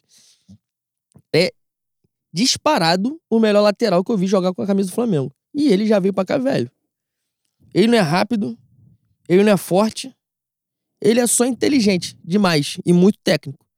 Só que, bicho, ele já não tem mais saúde, né? O cara não precisa ser estupidamente rápido como o Bruno Henrique. Ele não precisa ser estupidamente rápido. Eu ia falar com o Cebolinha, mas o Cebolinha faleceu, infelizmente, né? Em memória. Mas se o cara só for rápido, ele engole o Felipe Luiz, pô. E você não precisa ser um gênio pra falar assim, ó. Tem um, tem um buraco nas costas dos caras. Ele não vai conseguir acompanhar. E é ali que a gente tem que jogar. Graças a Deus, o, o, o Coritiba não usou dessa artimanha maléfica às costas do Felipe Luiz. Covarde. Covarde, safada. Mais vezes durante o jogo. Mas o gol do Atlético, nesse jogo, o fatídico jogo, sai da mesma maneira. Uma bola nas costas dele. Meu Léo Pereira também correu de calçadinha molhada nesse jogo, né? E o Paulinho faz 1 a 0 Não, o, a corrida do Paulinho nas costas do Felipe Luiz dá uma vergonha. Dá vergonha. Não, ali, ali a, dá, a- a discrepância é. Dá vergonha alheia, né? Dá, Dá. vergonha alheia e é um negócio que eu tenho um problema sério, eu tenho que conversar com a psicóloga. Que cada vez. Essa matéria do Fantástico, por exemplo, eu fui incapaz de ver até o final. Não, Ah. não cita qual foi a matéria, não. Não pode Eu fui citar, incapaz. não. Não pode Eu citar. fui incapaz. Mas quem, Eu quem viu o Fantástico sabe Eu- qual é. pois é. Eu tenho um problema sério com isso. Então, o meu querido Felipe Luiz, gosto pra caralho, mas eu não sei quando ele vai jogar muito bem. A tônica do último ano, e eu não vou ser covarde de falar que ele peidou em duas finais de Libertadores. Eu não vou fazer isso, não. Não vou fazer. Não, vai adianta fazer, você não insistir. Não adianta Não pedir. adianta, não vou fazer. É isso. Joga pra caralho, mas eu não sei quando ele vai exercer tudo que ele sabe. Porque sem a bola, irmão, sem a bola ele é menos um, porra. É menos um hoje. E do jeito que o Flamengo joga, dando espaço pro adversário, aí que é, pô, botar a bunda dele na janela mesmo. Acho. A gente citou o Real Madrid no último episódio. É. A reformulação não é você. Não é você menosprezar o ídolo, né? É também você preservar a memória dele, é você concomitantemente almejar novas novos objetivos. Os jogadores também eles se sentem já cansados dessa porra. Alguns se sentem maior que o clube. Não é o caso do Felipe, né? Estou dando vários, vários exemplos aqui do que acontece quando um, um elenco fica jogando durante muito tempo no mesmo clube e ganha. Eu acho que, de verdade, de verdade mesmo, é Bruno Henrique, Rascaeta e Gabigol, né, boi? O resto, pode juntar os panos de bunda, a gente faz uma festa, a gente corta papel picado pra caralho aí, a gente compra várias bobinas, rouba papel higiênico da mãe da avó e leva, pô. A gente vai fazer uma festa bacana, legal. Nós vamos lá no Mengão Fogos, comprar sinalizador, comprar cabeção de negro. A festa de despedida vai ser histórica, porra. Você vai lembrar, a gente vai te dar um DVD. Se você não tiver mais DVD em casa, a gente manda pra você. Faz um contato com a Netflix, vi- vira documentário, foda-se. Mas não dá mais, porra. Tem que preservar a memória do cara. Enquanto no Pelé Eterno, o pai do Pelé fala essa porra, né? Não fala, né? Não fala porque ele já tinha morrido. Mas o Pelé fala que o pai dele falou pra ele. E é por isso que ele parou no auge. Para no auge para as pessoas lembrarem de você com saudade. E isso é importante. Acho que no nosso querido Clube de Regata do Flamengo, que não tem nem psicólogo, quanto mais esse refino de ideia, passa longe, né? Talvez a torcida, minha querida Flá Twitter, que dá várias vezes o direcionamento que tem acontecendo naquela merda lá, comece a, a abordar esse tema, levantar essa pauta, porque a gente. Eu quero guardar na memória esses caras como os grandes ídolos que eles são, pessoas que são protagonistas dos maiores momentos que a gente viveu na nossa vida, né? Não é só é, referente a, a Flamengo. Flamengo tem tamanha importância na nossa vida que, sem dúvida nenhuma, 2019 é top 3 de momentos da vida de todo mundo aí, se não for o top 1. E é isso. Eu, eu acho que nessa questão do Felipe Luiz especificamente, eu ontem. Não, eu não fui covarde, não. Eu, eu, eu trabalhei dentro da sinceridade que Felipe Luiz, se ele tivesse a oportunidade de enfrentar Renato Gaúcho, um time do Renato Gaúcho, uma vez por mês, ele ia renovar o contrato do Flamengo. Que ele, ele parece. Ele volta a ser aquele gênio fantástico. Porque Renato Gaúcho é um entregador de colete, essa é a verdade. Pegar um profissional, um treinador, vai passar sufoco. né? Como ele passou sufoco até contra o Filipão, que é o jogo, né, do, do tal do gol do Paulinho. É, eu acho que não tem condição, eu acho que é importante pra caramba encerrar os ciclos. Eu, nesse caso, como, como você falou, né, pontualmente, Felipe Luiz para mim é um caso óbvio, né? Para mim assim, não dá. Se ele ficar mais um ano, é uma chance muito grande de ele incorrer no equívoco que aconteceu com Diego e Diego Alves, né? Que saíram, que graças ao, ao Bom o Flamengo foi campeão da Libertadores e da Copa do Brasil, né? Naquele ano, mesmo sem uma grande contribuição deles, na verdade, com pouquíssima contribuição deles, mas amenizou a saída deles. Se o Flamengo não ganhasse porra nenhuma naquele final, que era exatamente o que parecia que ia acontecer antes do Dorival chegar, a saída deles não ia ser bacana sendo que eram jogadores históricos né, do clube, jogadores muito importantes. É, e eu acho que o Felipe Luiz precisa ter isso. A gente precisa encerrar, ainda mais porque ele já, ele já falou sobre isso e existe uma expectativa sobre ele nesse assunto, que é o de ele continuar no clube, né? Como funcionário do clube, é, de se especializar, de se qualificar, de obter licença de treinador, né? E poder é, treinar categoria de base até posteriormente chegar ao profissional existe uma expectativa do clube, da torcida e aparentemente dele também. Então, para não desgastar essa imagem, eu acho que é fundamental que em dezembro né, é, ele, ele dê essa, essa parada como jogador profissional, merece todas as homenagens, né, é um jogador histórico do Flamengo. E sobre os ciclos do elenco, eu acho que tem uma influência muito grande, uma, uma importância muito grande da, é, também da vontade dos caras de continuar, né? Em alguns pontos. Na verdade, o, o caso para mim mais. acontece. Acontece nas melhores famílias. O caso mais emblemático para mim, desse lance da vontade, é o Pedro. É, eu acho que. É, parece fato, né? Eu já vou contar isso como uma realidade. São Paulo não vira janeiro treinador do Flamengo. Não né? vira. Isso é um fato. Eu não sei nem se ele Essa chega. vaga é do Na Rogério verdade, Ceni. na verdade, ele mesmo falou que ele não sabe se ele chega na final, que dirá eu achar que ele vai Como a gente brinca no, no grupo do Manifesto, os apuradores do, da, do da, Ih, caralho, travou o Nintendo. Os apuradores dos, das imobiliárias da cidade já falaram que o nosso querido Paulo botou botou casa o imóvel dele à venda na barra. É, então assim, já não deu certo, não deu liga.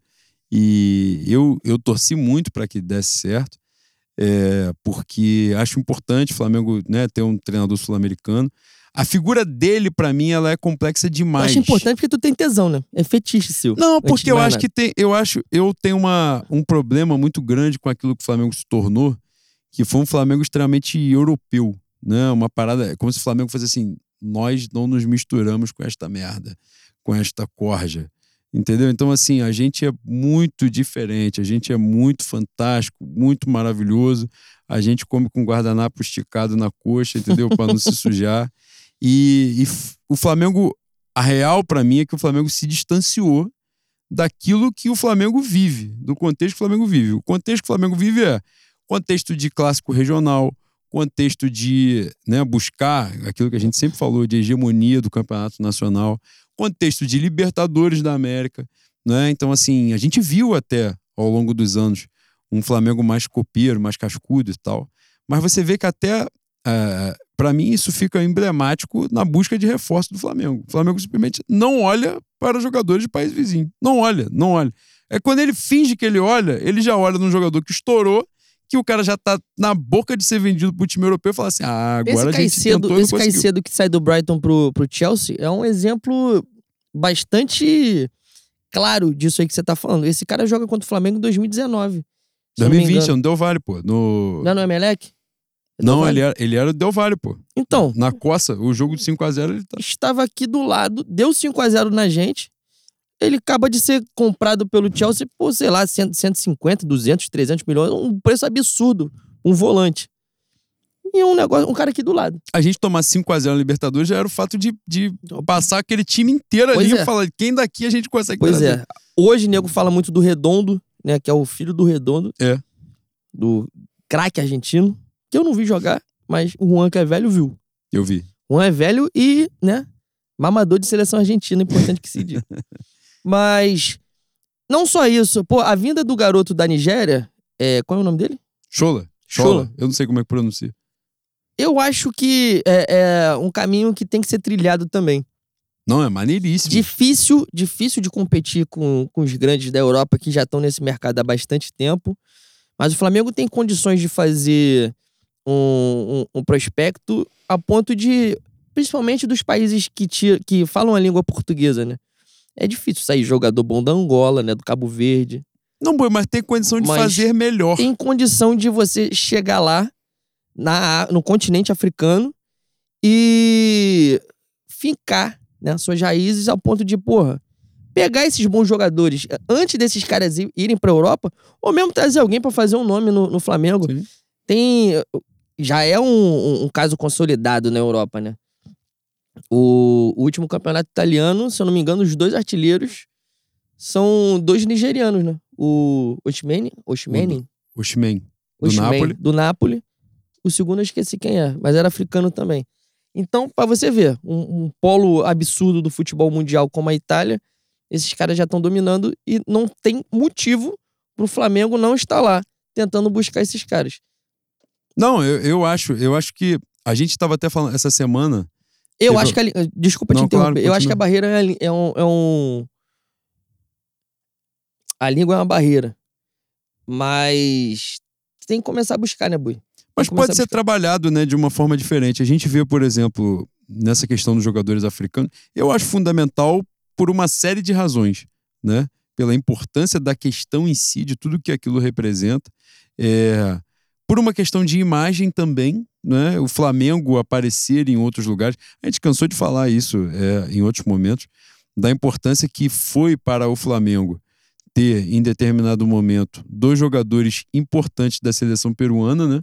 O Flamengo espalhou a imagem pelo país em vários momentos, né?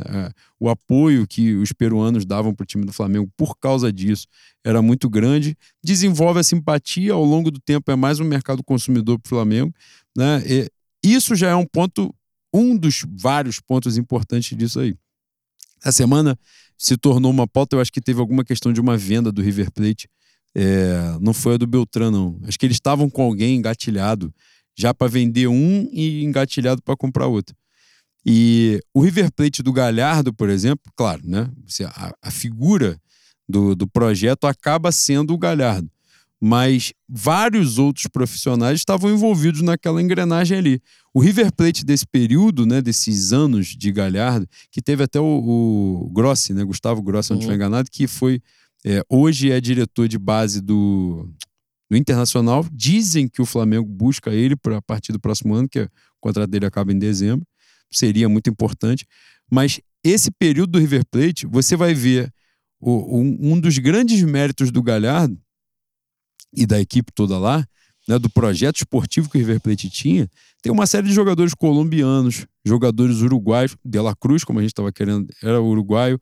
Carrascal, Borra. que foi falado há pouco tempo, era colombiano, chegou no. O Carrascal joga a final Porra, contra o. Flamengo O... e é vendido. Ai, caralho, o cara que fez o gol na gente. Borrell. Borré Borré. era colombiano. Era um grande mérito, não só jogadores argentinos. Na verdade, vários dos os maiores destaques dos times do River normalmente são de outros países. Isso. Então, assim, e por muito mérito deles, né, de saber, quando eles estavam nessa agulha de vender o De La Cruz pro Flamengo, já na imprensa argentina se veiculava que eles já tinham uma reposição que era um tal De La Vega, que acho que joga no Lanús e tal, um cara mais novo. É um cabeludo, argentino, né? É um é. cabelo que voa. Mas a- o mérito do projeto esportivo dos caras é muito grande. E isso permite que um clube que não. Fa... Aí depois eles estouraram no norte, fizeram umas vendas absurdas, aí depois tiveram dinheiro pra caralho, né? Estouram com o Enzo Fernandes e tal, não sei o que lá. Enzo Fernandes tava jogando Defesa e Justiça, pô. Ele, o Defesa e Justiça do Enzo Fernandes, se eu não estiver absurdamente enganado, e eu acho que eu não estou, tá no time que, do Crespo que ganha o Palmeiras na, na Recopa, dentro de São Paulo, né? No, no, no jogo da Recopa aqui. É, e os caras vão lá e buscam, pô, o Enzo Fernandes, que tá aí. Estourou, foi o, foi o principal jogador jovem da Copa do Mundo, fez um dinheiro absurdo. Ele já tinha feito um dinheiro absurdo na venda do River para o Benfica, e aí depois, quando ele estoura na Copa do Mundo do Benfica pro Chelsea, o River Plate faz o dobro da venda que ele tinha feito lá atrás. Então, assim, os caras se tornaram a máquina de ganhar dinheiro. Talvez ainda não o suficiente, né, para voltar a bater de frente com o Flamengo e Palmeiras, por exemplo, né, de, na questão financeira, mas hoje, hoje o River Plate se permite não vender o De La Cruz Flamengo, pô. Ele segurou o cara, o cara queria vir, falou: não vou vender. Se não pagar multa, eu em janeiro vender. vai pingar, né, Bui? Pode ser, porque aí os caras se fuderam também, né? Numa eliminação precoce, né? Como a gente. Mas enfim, a gente sempre bate nessa tecla. E a ideia do Sampaoli pra mim, ah, e aí não foi o Sampaoli em si, né? Era a ideia de Flamengo voltar a ter. Nesse ciclo todo de treinadores estrangeiros, o Flamengo não teve um treinador sul-americano.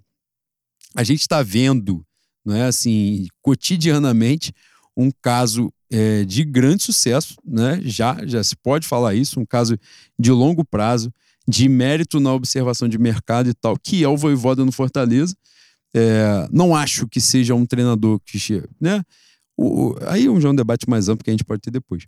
Mas é exatamente isso. É um projeto sendo montado que seja a partir de um cara, mas trazendo outros profissionais também. O Fortaleza hoje já tem uma prospecção de mercado maneira, já tem jogadores ali rolando, já fez boas vendas, né? Enfim, projeto esportivo. A gente está vendo o Botafogo acontecer assim, né? O Botafogo, curiosamente, os maiores investimentos que o Botafogo fez não deram certo. Os que deram certo foram exatamente os caras que ninguém esperava porra nenhuma e os caras foram acontecendo. Mas o Botafogo tem um trabalho de scout muito bom. E, e a gente precisa reconhecer essas paradas. Isso se reflete. Desculpa te interromper. Claro, isso não, se continua. reflete na comparação dos gastos do Botafogo e Vasco, né? Foram os mesmos gastos. Sim, exatamente. Isso na, na, na primeira janela, né? O time sendo montado pra temporada. coisas pontuais aí, por exemplo, pra mim, eu, eu até me surpreendi com a, com a notícia. O Diego Costa no Botafogo, pra mim, foi uma parada ponto fora da curva. Eu jamais imaginaria que o Botafogo ia pra uma parada dessa. É, não era a cara. Mas se alguém fala Diego Costa no Vasco, como tinham falado antes, era exatamente a cara do projeto, É que é você entulhar o time de jogador velho, né, cascudo e tal, e achar. O, o- até o treinador vai por esse caminho, né? Que é o Ramon Dias, que é, uma- é, é uma espécie de Luxemburgo daqui, né? Um cara muito vitorioso no passado, mas que já não, né, não, não, não ganha muitas coisas no tempo recente. Já é um boleirão. Vai ali no, no curto prazo, como ele já tá fazendo, fazer um time jogar algo próximo ao, ao esporte futebol?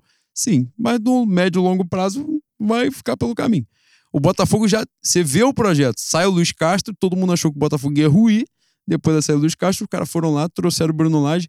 Porra, o Bruno Lage estava na Premier League. O cara vai chegar, vamos fazer um projeto de três anos. O cara não vai ficar, pô, ele não quer ficar. Ele não tem na cabeça dele a ideia de ficar morando no Rio de Janeiro.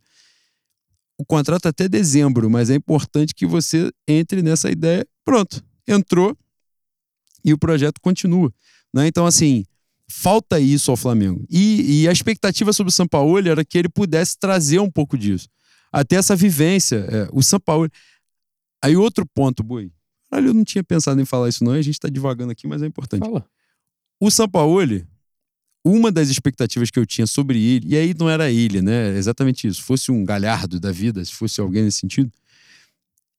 A sensação que eu tenho quando o Flamengo traz os caras europeus é que eles têm não só um desconhecimento do Flamengo em si, que é aquela coisa assim, não, Flamengo, a gente conhece o Flamengo do Brasil. Mas é aquilo, né? É igual o cara me perguntar, ah, conhece o Marcelo na França? Conheço, sei que é um time popular pra caralho e tal, mas conhece a entranha do Marcelo? Eu faço a menor ideia, só sei que é azul e branco. Então é exatamente o que o cara vai perguntar pro Flamengo lá. Ah, Flamengo já ouvi falar, vermelho e preto, não, Flamengo. Time do Brasil, Flamengo, não, Flamengo, para. Mas o, o por dentro o cara não faz a menor ideia. E isso implica em o cara não fazer a menor ideia do contexto em que o Flamengo está inserido. Ele não. Os caras não têm ideia da importância que tem os clássicos regionais, não tem importância dos. não tem noção dos, da importância de determinados confrontos é, interestaduais, vamos dizer assim, né? Uhum. um Flamengo-Corinthians, um Flamengo-Atlético Mineiro, um Flamengo-Atlético Paranaense. Você vê que os caras são meio descolados daquela parada. A importância que uma Libertadores tem, né? De que você não pode entrar num Flamengo e Alcas com um time misto, entendeu? Ah, porra, não pode, pô. Não pode entrar.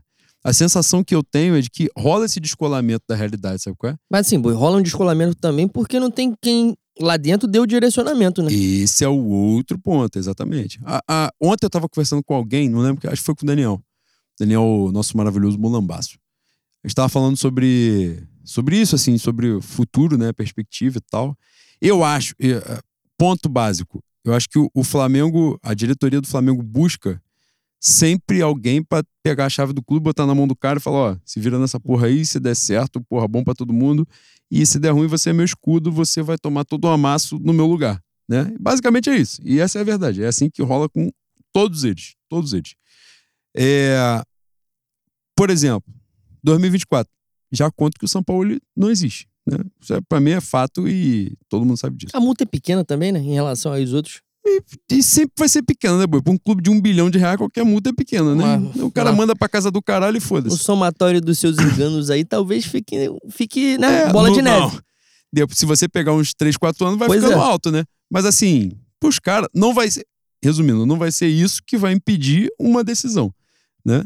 Você pega a premiação da Copa do Brasil, já deu de braçada a demissão do São Paulo. Então, assim, um nome óbvio, por exemplo, é o Tite. É óbvio. É um nome óbvio. Você chegar num contexto de um Flamengo, embora o contexto de 23 para 24 seja de uma reformulação grande, provavelmente a maior de elenco de 2019 para cá. Então já é um contexto diferente, o cara já chega num outro vestiário, mas é um cara que chega depois de Vitor Pereira e Sampaoli com problemas claros de gestão de grupo. Isso vai ser uma característica que a diretoria vai buscar, é óbvio, é alguém, né, é evidente isso. E o Tite é um cara brasileiro muito vitorioso, e eu acho ótimo treinador também. Só que aquela porra que você olha pra cara dele, você não vê nada de Flamengo, né? É um bagulho igual o Rogério Senna, assim, que é campeão, aí tu fica assim, caralho, mano, mas, pô, em algum momento tu vai sair daqui, né? Que gente, eu vou ter que te aturar até quando? Mas o E São Paulo também e o São Paulo cara, né? tem muita cara É de isso, Flamengo, é né? esse o Que ponto. não dá certo. Então, isso daí também, eu uma vez falei aqui no podcast, eu não lembro qual foi, mas foi algum jogador, que talvez a cara do Flamengo não seja tão boa assim, né? Eu, talvez eu já tenha aceitado essa É porra. É igual aquela questão de, pô, fulano não pode trabalhar no Flamengo porque ele não é Flamengo. Porra, sabe quem é Flamengo? Landim, Mbappe. Braz. Puta É que o pariu. Então, é- às vezes é melhor não ser Flamengo É. mesmo, né? E aí, pra finalizar o tópico, a gente tava falando sobre isso, aí eu falei assim, pô, eu acho que os nomes em discussão serão Tite ou Carlos Carvalhal. Eu acho que não vai sair muito daí. Carvalho tá E aí você traz. O Carvalhal saiu do Celta, né? Tá, ele está no mercado. É, quase aconteceu, seria o sucessor do Jorge Jesus na época. Ele disse, né, que tinha praticamente já aceitado o convite, até que a família dele recusou, porque na época era, era pandemia, ele tem- parece que ele tem um filho asmático, com Dia- algum eu problema é nesse diabético, sentido. enfim. É. Mas que para ele seria, na época, né, o Brasil, por razões que vocês sabem, com um grande déficit Eu de não sei vacinação. não, tava fora. É, com um grande déficit de vacinação, o cara foi, não veio. Mas ele sempre fala do Flamengo com muito carinho. Conversando com um amigo nosso, conhecido, que trabalha com futebol e hoje está em Portugal, ele diz que lá rola uma expectativa muito grande das pessoas para que o Carvalhal trabalhe no Flamengo. Não é dizendo que há uma conversa já, mas que as pessoas lá sabem que ele quer muito o Flamengo, que o Flamengo, todas as vezes que foi a Portugal buscar alguém, passou pela porta dele, entendeu? Deu uma sondada para ver qual era. E que os caras falam que casa muito e tal.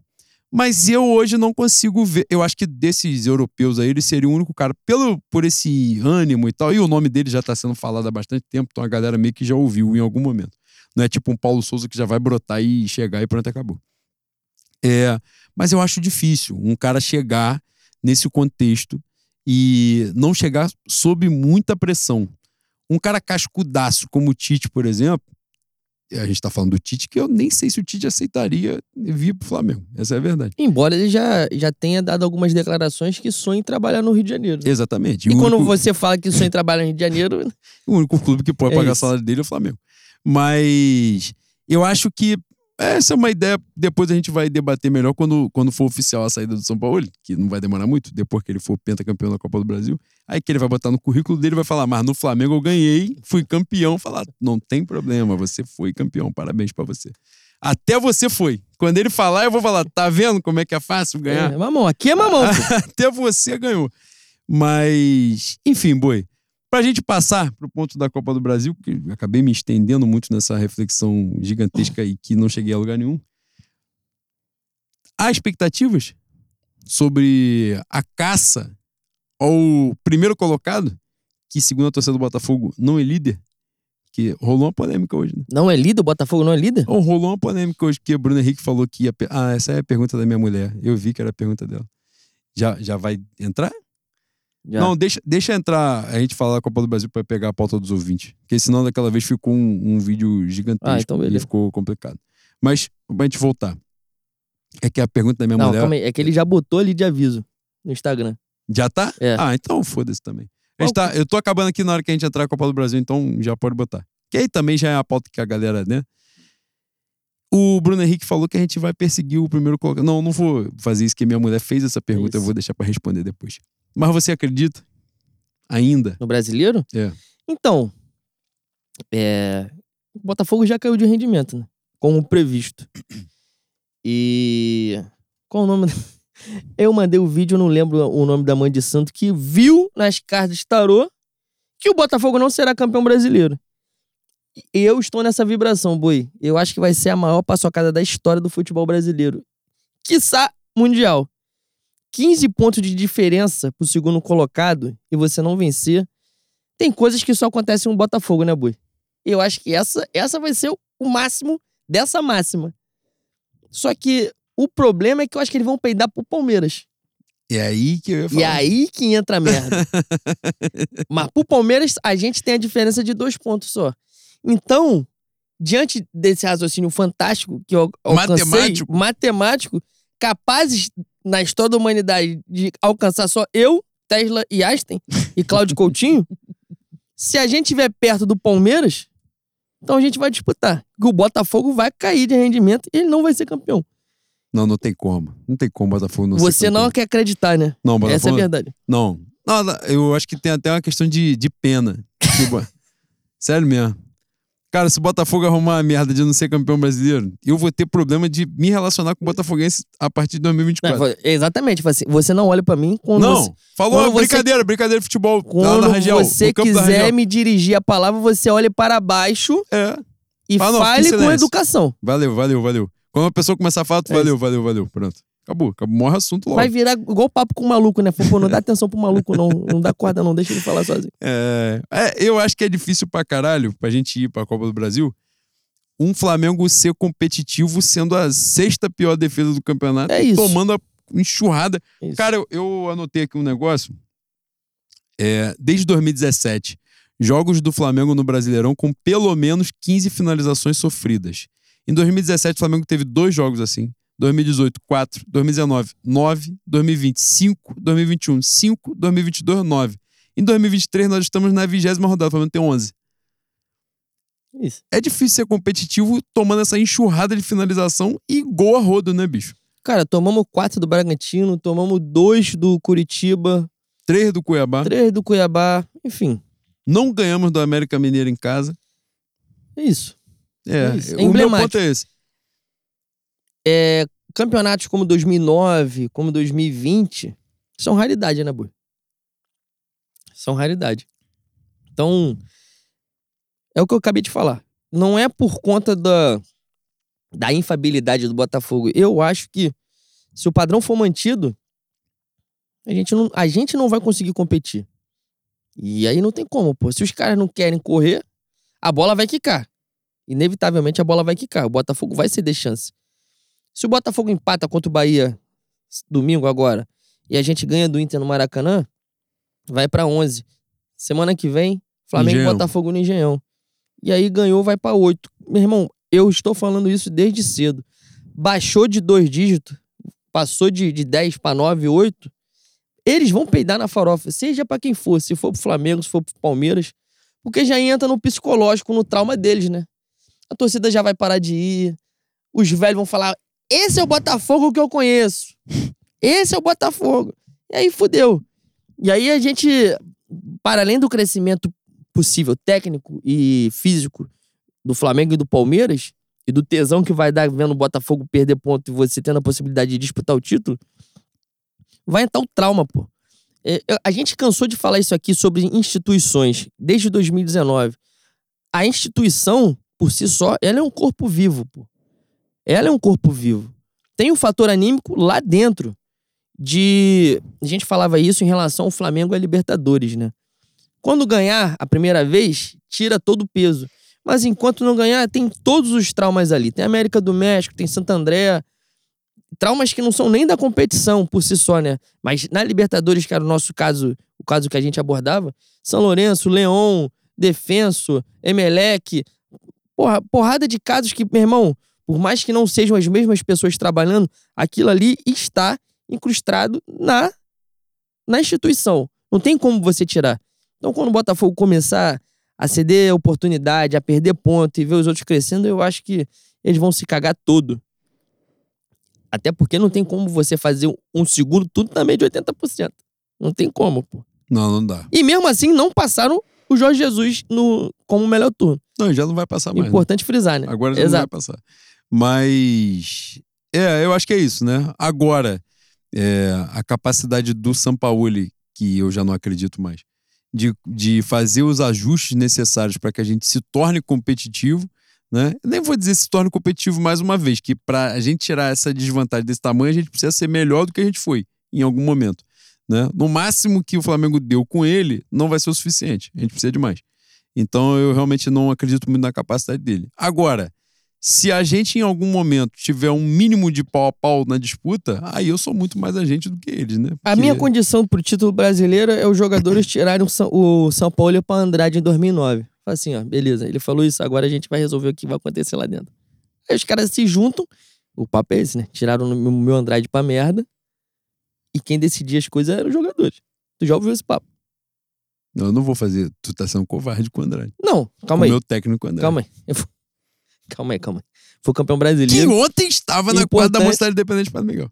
então me perdoe, Andrade. Ele estava lá. Eu não consegui, eu procurei ele, mas eu cheguei depois não consegui tirar foto com Mas o papo é esse, pô. O Meu papo é que os jogadores se decidiram e aconteceu.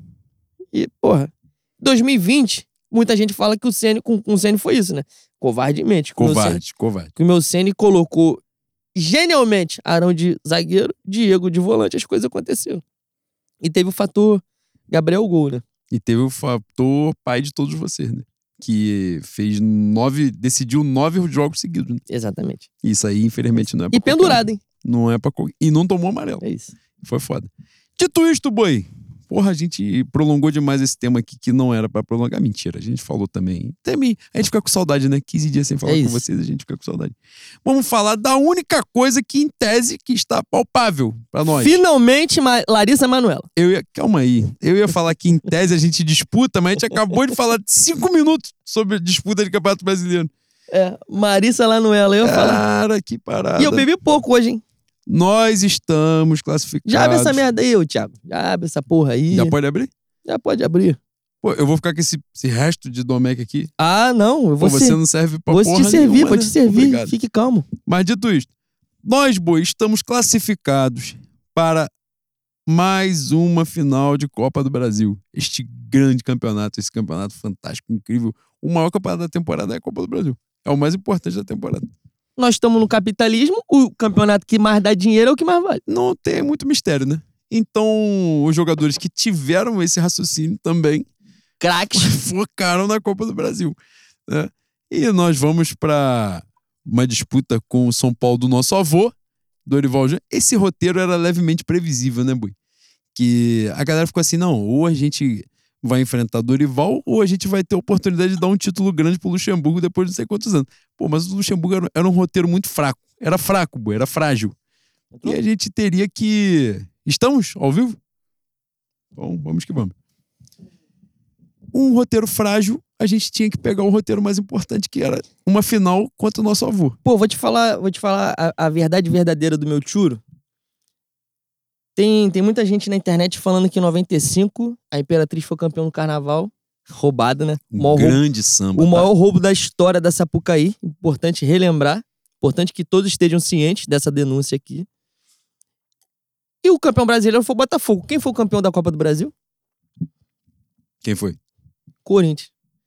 Pô, tava a cara da merda, mano. Tava a cara da merda. A revanche, final no Maracanã, Luxemburgo. Falei, puta que bom. E aí vem o, o contraponto da desgraça. Só que o, o outro adversário era o São Paulo do meu querido Gepeto. E aí dói, né, Bui? Porque somos todos Pinóquio. Eu tenho saudade. E aparentemente o elenco também, né? Que chegou no Flamengo e São Paulo, abraçou o Dorival, não abraçou Assim, o São Paulo. como, como filhos de Xangô que somos e temos um compromisso inadiável com a justiça, a gente falou várias vezes aqui que tinha batido no teto, né? Ano passado. Falamos. Não, faz essa cara de bunda, não. Tu me olha no olho. Falamos. Cara, falamos. na verdade, quando ele saiu, a gente falou aqui e eu continuo falando. Inclusive, É isso. que tirar ele era de menos. O negócio era o peso que a diretoria estava trazendo para si ao tirar o cara que tinha acabado de ganhar. Agora, o tirar em si, eu não achei um, um- um problema gigante. E falo de verdade, de coração. Né? Só que, pô, você tirar o cara pra botar o maluco que perdeu pra ele é um, é um raciocínio um pouco merda, né? O meu. O grande problema é que o meu São Paulo, ele, aparentemente, né, mora no kitnet. O teto dele é pequenininho. E aí, o cenário. Pô, alguém escreveu isso na pauta Tá dos morando na ouvintes. casinha de cachorro, boy. Pois é, alguém falou essa porra na, na pauta dos ouvintes e eu achei genial. Falou sobre roteiro de cinema, que é o Flamengo enfrentar o Dorival. Logo de cara, num, num título, o único título que o São Paulo não tem. E aí ele concluiu assim: Mas como a gente sabe que a vida não é um cinema e o vilão ganha várias vezes, vai dar o malvado. Ele foi poeta, tá? Ele foi craque. Foi mesmo. Foi, ele foi gênio. Dialogou com o meu tiro. E eu acho que a única coisa que a gente pode fazer pra não passar essa humilhação, infelizmente a humilhação pra mim tá clara. Você está confiante, mas eu faço parte do podcast de confiança no Mengo e eu tenho que falar. Tá a cara da merda, né, Bui? Boi não, não se trata mais de confiança, né? É isso. Se trata de assim, eu já tô tal qual o Gessé falou, Zeca Pagodinho, eu já tô é, exercendo a calma que só o desespero É dá, né? Tu tá tentando se convencer. É, então assim, já bateu um desespero do caralho e falou assim, já fui humilhado de todas as formas. Tô tentando enxergar uma, Um uma além, né, possibilidade. A luz no fim e do no meio do caos falar assim, sabe? Vamos, exatamente isso que a gente tava falando aqui, que vocês que chegaram agora vão ouvir depois. Do, dos ciclos, né? Quando encerrou o ciclo, falar assim, pô, São Paulo, olha aí, legal. Não foi uma passagem totalmente merda, você foi campeão. Parabéns pra você. Você pô, tirou o Fluminense, você tirou o Atlético Paranaense, você foi campeão em cima do São Paulo. Não foi a Copa do Brasil merda. Show. Mas você segue seu caminho, a gente segue o nosso. Eu tô me agarrando só nisso aí, basicamente. Porque assim, se Flamengo e São Paulo fosse agora, quarta-feira, era roda. A gente ia correr atrás do maluco aí 90 minutos e vergonha. Se minha torcida não puser o corpo cavernoso na mesa, mas vai ter que criar aquele clima de hostilidade mesmo pra, pra gente ficar com medo. Falar assim, ó, se perder hoje é pra sair do Maracanã uma hora da manhã pra fugir de tiro, de Boi, garrafa quando de vidro sair voando. esse sorteio, jogo de volta no Morumbi, decidir em São Paulo, nossa, eu vou ficar cagadinho. Não, não, vou ver. não, aí, Não assisto. aí eu Não, não assisto, não quero saber, não quero saber o que vai acontecer. Eu estou contando com o ovo no cu da galinha e é o jogo, segundo jogo no Maracanã. Exatamente. Agora, E com essas Diga. condições que eu acabei de falar. é, é. É jogo pra se você não tiver cinco anos na escola de Maracanã, não vá. É isso, boi. Infelizmente, estou dialogando com uma coisa horrível que é a violência, que é o, um movimento brusco da sociedade moderna. Sim. A violência urbana pode abraçar em algum momento na esquina nesse dia, sim. Mas é só isso que vai salvar. é bom você, o É isso. jogo 9 e meia, você chegar meio-dia. É isso. E É, sem beber. É Porque você isso. tem que estar com os reflexos em Chega dia. sobra, É é, isso. pra ficar esperto, pra chegar legal. Meu irmão, o cenário, o cenário é de desgraça, tá? Eu falei aqui mediunicamente que se passasse da Atlético Paranaense, a gente tava na final. Estamos. Eu estou todo cagado pra esse jogo. Falei também do jogo do Olímpia, né? Aliás, falamos. Sim, sim, com Mas certeza. quem não tá apreensivo tá desatento. Antes da gente chegar ao confronto, né, as expectativas sobre Flamengo e São Paulo, vamos falar do, da nossa classificação. Flamengo e Grêmio, né? Este freguês. E quando eu falo freguês, que eu trabalho com os fatos só. Meu, devo compromisso a eles. o Flamengo eliminou o Grêmio nos últimos sete mata-matas. Sete. Em 99 na Copa do Brasil, 2001 na Mercosul, 2004 2018 na Copa do Brasil, 19 na Libertadores, 21 e 23 na Copa do Brasil. Ou seja, pegou o Grêmio, não precisa nem ver o jogo, né? Já marca a fase seguinte, já fica calculando É quem é que a gente pega depois. Nos últimos 15 jogos boi, entre Flamengo e Grêmio, 11 vitórias do Flamengo, 3 empates, uma vitória do Grêmio. 32 gols marcados pelo Flamengo, 8 pelo Grêmio. E já não dá 15 mais pra jogos. comemorar, né, Boi? Já ficou um pouco o Flamengo e Vasco. É isso. Ficou uma É coisa já cansativa. E a gente fez o resultado. Aliás, é importante dizer isso, né? No agregado da Copa do Brasil, a gente fez 3 a 0 tal qual no Campeonato Brasileiro, né? Em nenhum momento nossa vaga né, é, ficou sob risco. A galera tentou criar um cenário que eu não compreendi muito né, no pós-jogo. Foi um jogo super tranquilo do Flamengo. É, um jogo daquilo que o Flamengo podia fazer, que tem isso também, né? Tudo é o referencial, né? Que o referencial do Flamengo hoje é uma merda, né? Então, fez qualquer coisa, subiu dois degraus, tu já acha assim, ah, que legal, parabéns. Aplaude, paga jantar pra geral, fala assim: vamos todo mundo armando por minha conta hoje, então. Que eu tô forte, que você merece, vocês foram muito bem. Mas foi um jogo sólido do Flamengo. É, o, mais uma vitória, o gol foi de pênalti, né? No, num pênalti que existiu, né? Que os caras ficaram. A gente ficou puto, ficou puto, a gente aceitou, né? A dor da morte no Fla-Flu da final do estadual, num pênalti que deram do Fabrício Bruno, né? Na imbecilidade dele, foi a imbecilidade de, do Rodrigo Eli. Inventaram o jogador também, que é um jogador que não existe. É só os torcedores Ele jogando. tava né? nesse jogo aí, É né? campanha. Aquela cara dele de, de, de sulista. E aí, nessa, ele foi meter a mão na bola na cabeçada do Léo Pereira. Foi o gol, mas o Flamengo criou oportunidade e venceu o jogo merecidamente. Fez um 3 a 0 no agregado, uma classificação sólida. Do outro lado da chave, um São Paulo e Corinthians. É, Corinthians entra no Morumbi com a vantagem, né? Com, com 2 a 1 no placar. E a gente, a gente só viu legal o primeiro tempo, né, Boi? Que no segundo tempo a gente já tava se preparando para E eu nem, eu nem tão legal assim, Pra não, entrar. porque eu tava receoso de tomar o bote daqueles moleque da, É mesmo, Boi? da jovem, né? Que eles estavam. eles não queriam dar um bote. Depois eu entendi a problemática. Eles estavam que- eles estavam se reunindo pra invadir. Aliás, Eles tiveram êxito. não. Que minha cavalaria tava forte, tá? A Briosa estava sedenta nesse dia. E mais uma vez não entrei na porrada no Maracanã por conta do ensinamento do meu querido tio Rossini Lopes da Fonte, que está no céu nesse momento. Agradecer aqui meu tio, que eu mais uma vez não entrei na porrada no Maracanã por, pelas vezes que ele me segurou pelo gogó, em arrastão, pelas vezes que ele me segurou pela caminha. Falei assim: não corre, tem que ficar parado. Mas jogaram, mais uma vez, jogaram cavalaria pra cima da gente, né? Bala de borracha, spray de pimenta. Pô, se eu fosse a salada, eu já estaria temperada desde 2017. Sem sacanagem. Quantidade de gás de pimenta que eu levei na cara é brincadeira, meu Deus do céu. Ai, que parada. Mas, mas em relação ao jogo, o meu. O meu querido Grêmio eu nem comemoro mais, né, bicho? Já, já larguei de mão. Eu me sinto o rei dos pampas. Essa é a verdade. Grêmio e Renato Gaúcho. Eu né? estava feliz que eu estava almejando. Como é que é o negócio da esperança, né? Eu olhei, a, eu olhei a tabela da Libertadores, os confrontos possíveis, falei, pô, semifinal contra o Inter? O Inter? Pô, pelo amor de Deus. Me chame de, de Giuseppe Garibaldi.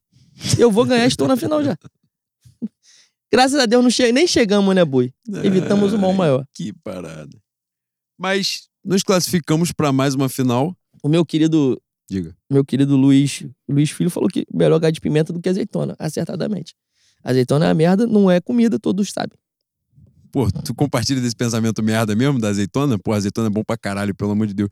Potinho de azeitona aqui, ó. Tu vai mastigando, vendo um jogo do Flamengo. Pra distrair também, né? Que se você focar muito.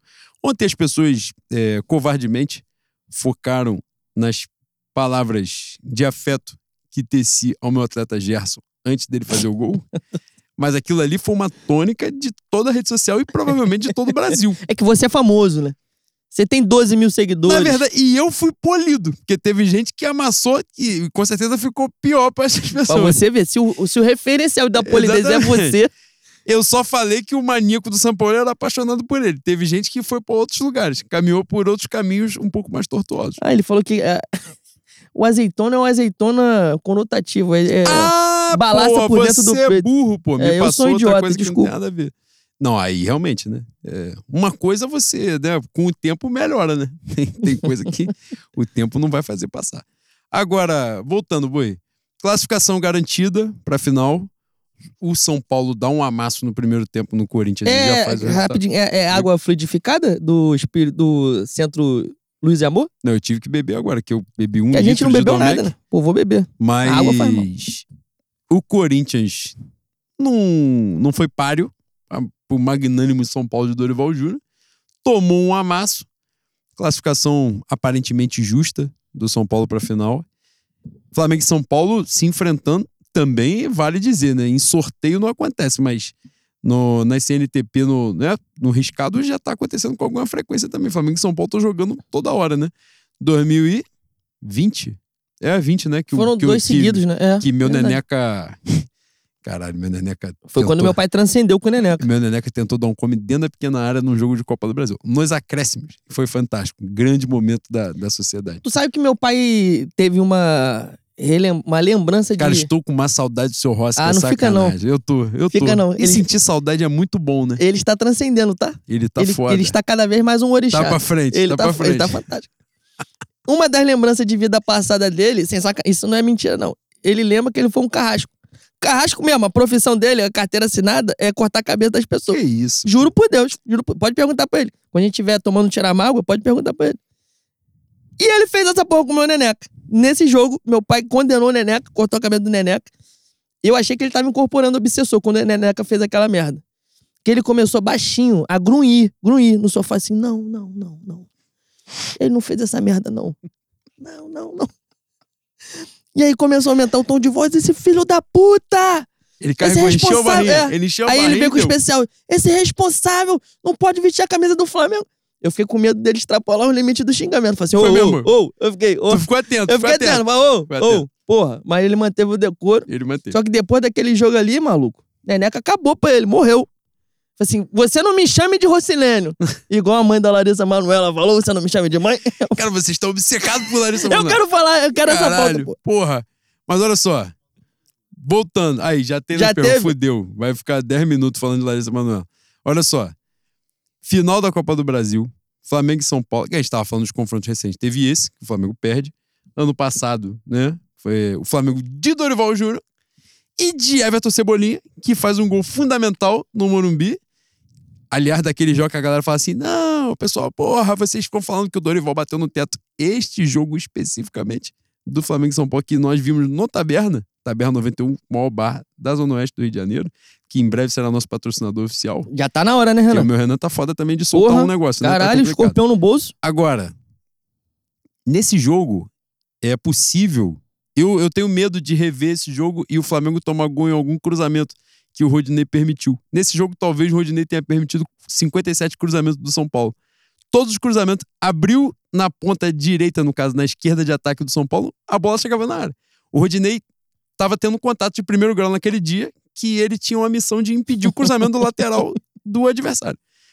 O São Paulo jogou todas as bolas possíveis na área do Flamengo, tomou um sufoco do caralho. No final, o gol do Cebolinha foi fundamental, que a gente matou o São Paulo na raiz.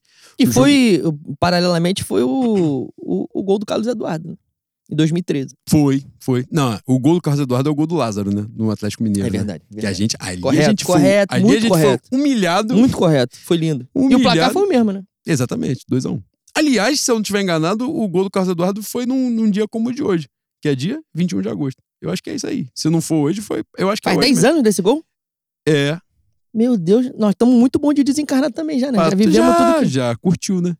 Então vai ser a Copa do Brasil, vai ser o fim. A Copa do Brasil Ah, acabou. Eu já tô bom também. Tá de- bom, é, é bom. Agora, voltando. Expectativas, Boi, pra gente passar pra pauta dos ouvintes. A expectativa pra final contra o São Paulo do magnânimo ídolo histórico Dorival Júnior. Porra, eu, e pra- pra repetir, a minha expectativa Mas é as que pessoas estão observando agora. Já estavam, né? Você fala de novo. Minha expectativa é, infelizmente, é que a gente vai se fuder. Se jogar essa bola, a não ser que o segundo jogo seja no Maracanã e a gente cria aquele clima gostosinho mais pra frente, né? Tal qual o Flamengo Independente. Exatamente. É clima de. Se você, como eu falei, se não tiver cinco anos de Maracanã no mínimo e de vivência pesada, tá? É de cu sujo no cimento. Se você não tiver essa vivência, não vá. Ah, vou levar minha namorada pra apresentar ela no Flamengo. Pô, mais uma Vou vez. levar meu filho, não Mais leva. uma vez, não eu- leva seu mais uma filho, vez na correria, conhecer nesse dia. mais uma vez na correria, a menina estava, porra. Quem é macaco velho de Maracanã sabe qual a roupa que tem que ir, né? A menina estava com as vestimentas que não eram propícias para um corre-corre de Maracanã, pra pra ela ser temperada. Quando ameaçou correr, ela já tava chorando, falou assim: não quero, não quero, vambora, vambora, vambora. Semifinal de Copa do Brasil não é um jogo pra você levar uma pessoa que não tá acostumada a estar no Maracanã. Se, não tiv- se o Porra. primeiro jogo não foi 5x0, não é dia de você Exatamente. apresentar porra é nenhuma pra exatamente. ninguém. E, é, mulher, homem, criança, velho, não tá Não é dia, acostumado. não é dia. tá acostumado, não é dia, pô. Não é dia pra criança. É isso. Exatamente. Porra, final do Flamengo Independiente, 2017. Tinha muita criança. Tinha um maluco, ele estava dando mamar pra criança, pô. Juro por Deus, boi. A criança não tinha um ano, pô. Aquela imagem ali me traumatizou de um, de um, a um ponto. Eu falei assim, pô, talvez eu não tenha que ter filho, porque eu seria um retardado desse. Talvez. Eu eu gostei que você chegou na conclusão Eu que fiquei imaginei. angustiado, eu fiquei angustiado. Mas, pô, não é. E só dá pra ser campeão se a gente levar pra esses termos aí, o jogo. Nossa querida Samantha Alves falou que jogo contra o Flamengo é sempre hostil. É isso. Você conhece Samantha Alves, do Botafogo, a influência? A tampinha? Ah, Samantha Alves. Ah, sim. É isso. Não, Tem que ser no- clima hostil. E Flamengo e Botafogo vai ser clima hostil. Lá. Caralho, Flamengo e Botafogo. Eu não sei. Vai ter torcida visitante? A gente tá na pauta da Copa Na do Brasil. Bru, mas- na Bru já tá dando esporra aqui falando que tomou o Miozan e a gente ainda não começou a pauta dos ouvintes. Pô, meu amor, mas aí o que, que a gente vai fazer, né? Compromisso com, com a total falta de, de coerência, falta de, de compromisso com a pauta. Não, mas a gente vai começar agora, então. Já falamos de expectativa. Nós vamos ser campeão dessa porra. Cara, eu fui amassado porque alguém falou assim. Eu acho que, eu acho que foi. Pô, não lembro quem foi. Ai, falta a mim. Mas tá nos comentários aí de algum momento. Alguém tava ouvindo programas passados e pegou um trecho que eu falei que o Flamengo de São Paulo seria campeão da Libertadores do Maracanã. Mas falou assim, mas eu, eu sou pago pra falar isso aqui, né? Porque se eu chegar Tu é aqui. pago? Se eu chegar aqui. Se eu chegar aqui em agosto e falar assim, então alguma coisa tá acontecendo. em maio. Como a mãe de santo previu que eu seria roubado por uma pessoa muito próxima, está acontecendo. que parada. Incrível, né? Ai, cara. Se eu chegar em maio e falar assim, ó, a gente não vai arrumar uma porra nenhuma, fudeu, né? Acabou, acabou o, o mote do programa, né, boy? Até, até dezembro não tem mais programa.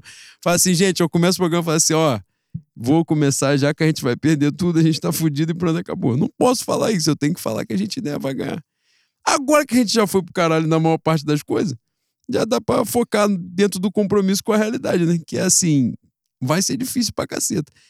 Nesse momento a gente tem que agradecer muito que a final da Copa do Brasil não é esta semana, nem semana que vem. O resumo da pauta é esse.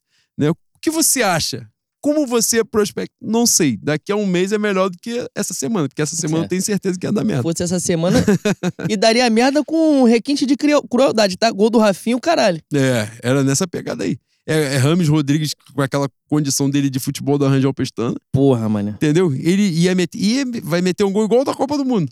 No Vai, Maracanã, matar vai. no peito e dar Cara, canetada. não, é. O cenário tá tudo de desgraça, mas o pai do chão é o nosso pai, né? Se Deus quiser, ele vai abençoar mais uma vez. Dito isto, boi, pauta dos ouvintes. Vambora. Vamos nós? Começa quem? Ué, Começa caiu a você. live? Caiu. O vídeo foi pausado. Eu acho que caiu, hein? Deu merda, hein? Caiu a luz aí. Vamos, vambora, vambora. Caiu, a Bruna mandou, caiu. Voltou? Voltamos? Voltamos? Não voltamos? Ó. Estou me ouvindo. Então, let's. Vambora. Começa você. Ou não Calma tá aí. aí na agulha? Não, não tá na agulha. É Então evidente vou que eu. não tá na agulha. Nabru, arroba Nabru. Quem minha é? mulher. Quem é? Minha mulher. Por favor. Coisa maravilhosa, É amor da minha vida. Caralho, agora você veio forte. Queridos, o nosso maior ser humano de pessoa deu mais uma entrevista maravilhosa ontem falando em título brasileiro em caixa alta. É maníaco doente. Seria ele um visionário ou apenas segue no mundinho BH? Já Gabigol falou que faltam 20 finais. Considerando o nosso aproveitamento este ano, perderemos todas? Duas perguntas magníficas da minha senhora. Sobre BH, a torcida do Botafogo ficou levemente puta porque ele disse que ia perseguir o primeiro colocado e teve gente que escreveu que ele não disse que ia perseguir o líder. As pessoas estão tendo pouco contato com essa realidade, né, Boi? Então não sabe que o primeiro colocado normalmente é líder. Eles, Tem isso? Eles estão tendo essa dificuldade de conceito. Mas eu entendo que é, é a falta de costume, né? Aí vamos, vamos, vamos fazer um, um combinado aqui, que o combinado não sai caro em, em É guerra, importante. guerra avisada não morre soldado. Claro, diga. Vamos seguir aqui. Vamos seguir? Na Legalzinho? ordem? É. É a primeira. Aí fudeu. Aí fudeu muito, calma aí, que não é a mesma ordem. Calma que o Leandro tá descobrindo agora que não aparece pra mim do mesmo jeito que pra Não, ele. calma aí. Ele tá descobrindo Tem nesse quatro momento anos aqui. de programa, sempre apareceu na mesma Ah, ordem. Não, não, caralho. você tá de Tira sacanagem. a bandeja ali, por favor, que tá Caralho. dele. Que ele acelerou aqui, Não ó. tirar a bandeja não, calma aí. Deixa, deixa a minha farinha É complicado. E Maria aí- Beth Ania. Calma que É, tem um complemento que Ah, tem um foi complemento? o Gabigol. Considerando nosso aproveitamento, perderemos todos. É a pior coisa que ele pode falar é considerar os próximos jogos como final, né? Se ele puder tratar como jogo comum de estadual, É é, melhor. Se puder Como esquecer, final, nós se puder fudidos. esquecer. É isso. Vai você. Maria Bethânia é aqui tem um. A Sim. própria? Não é a própria, Ah. infelizmente não é. Eu ia falar que morreu, mas quem morreu foi o Gal Pô, Costa. que né? isso, caralho. Eu me confundo às vezes, Deus. desculpa. Arroba, pô, tem, tem muita consoante aqui, não vou ler arroba não. Banguenses bois, somos nós. Tenho sentido ultimamente que há certa tendência, em especial da velha guarda da torcida, em minimizar o Lil Gabi por causa de 2023. Caralho, você vai vir com a pauta que acessa muito meu coração, mas eu acho que eu vou me controlar. eu ia fazer piada com a matéria do Fantástico. Você levantou Não faz bola. isso não, não faz isso não. Porra, não faz não, vai dar mó merdão. Não, sério mesmo.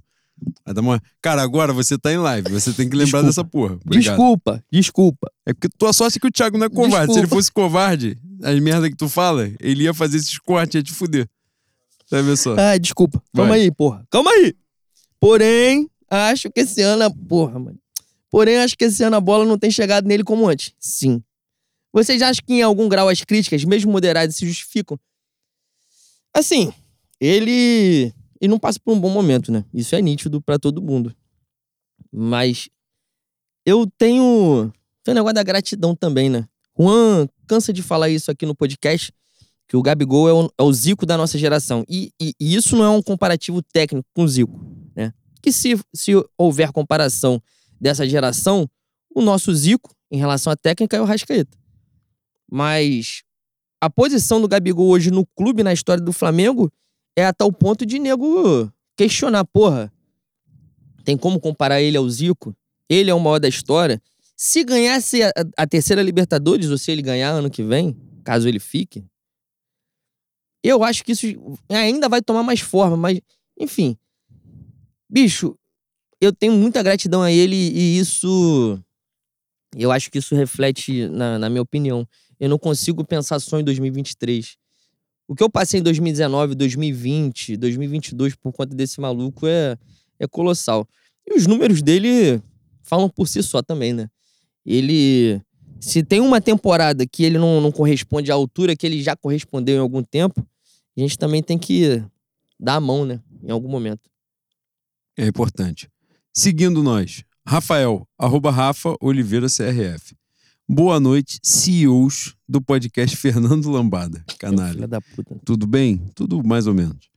O que vocês acham dessa história de ter gente discutindo se vale, em caixa alta, a renovação do contrato do Gabigol no final da temporada?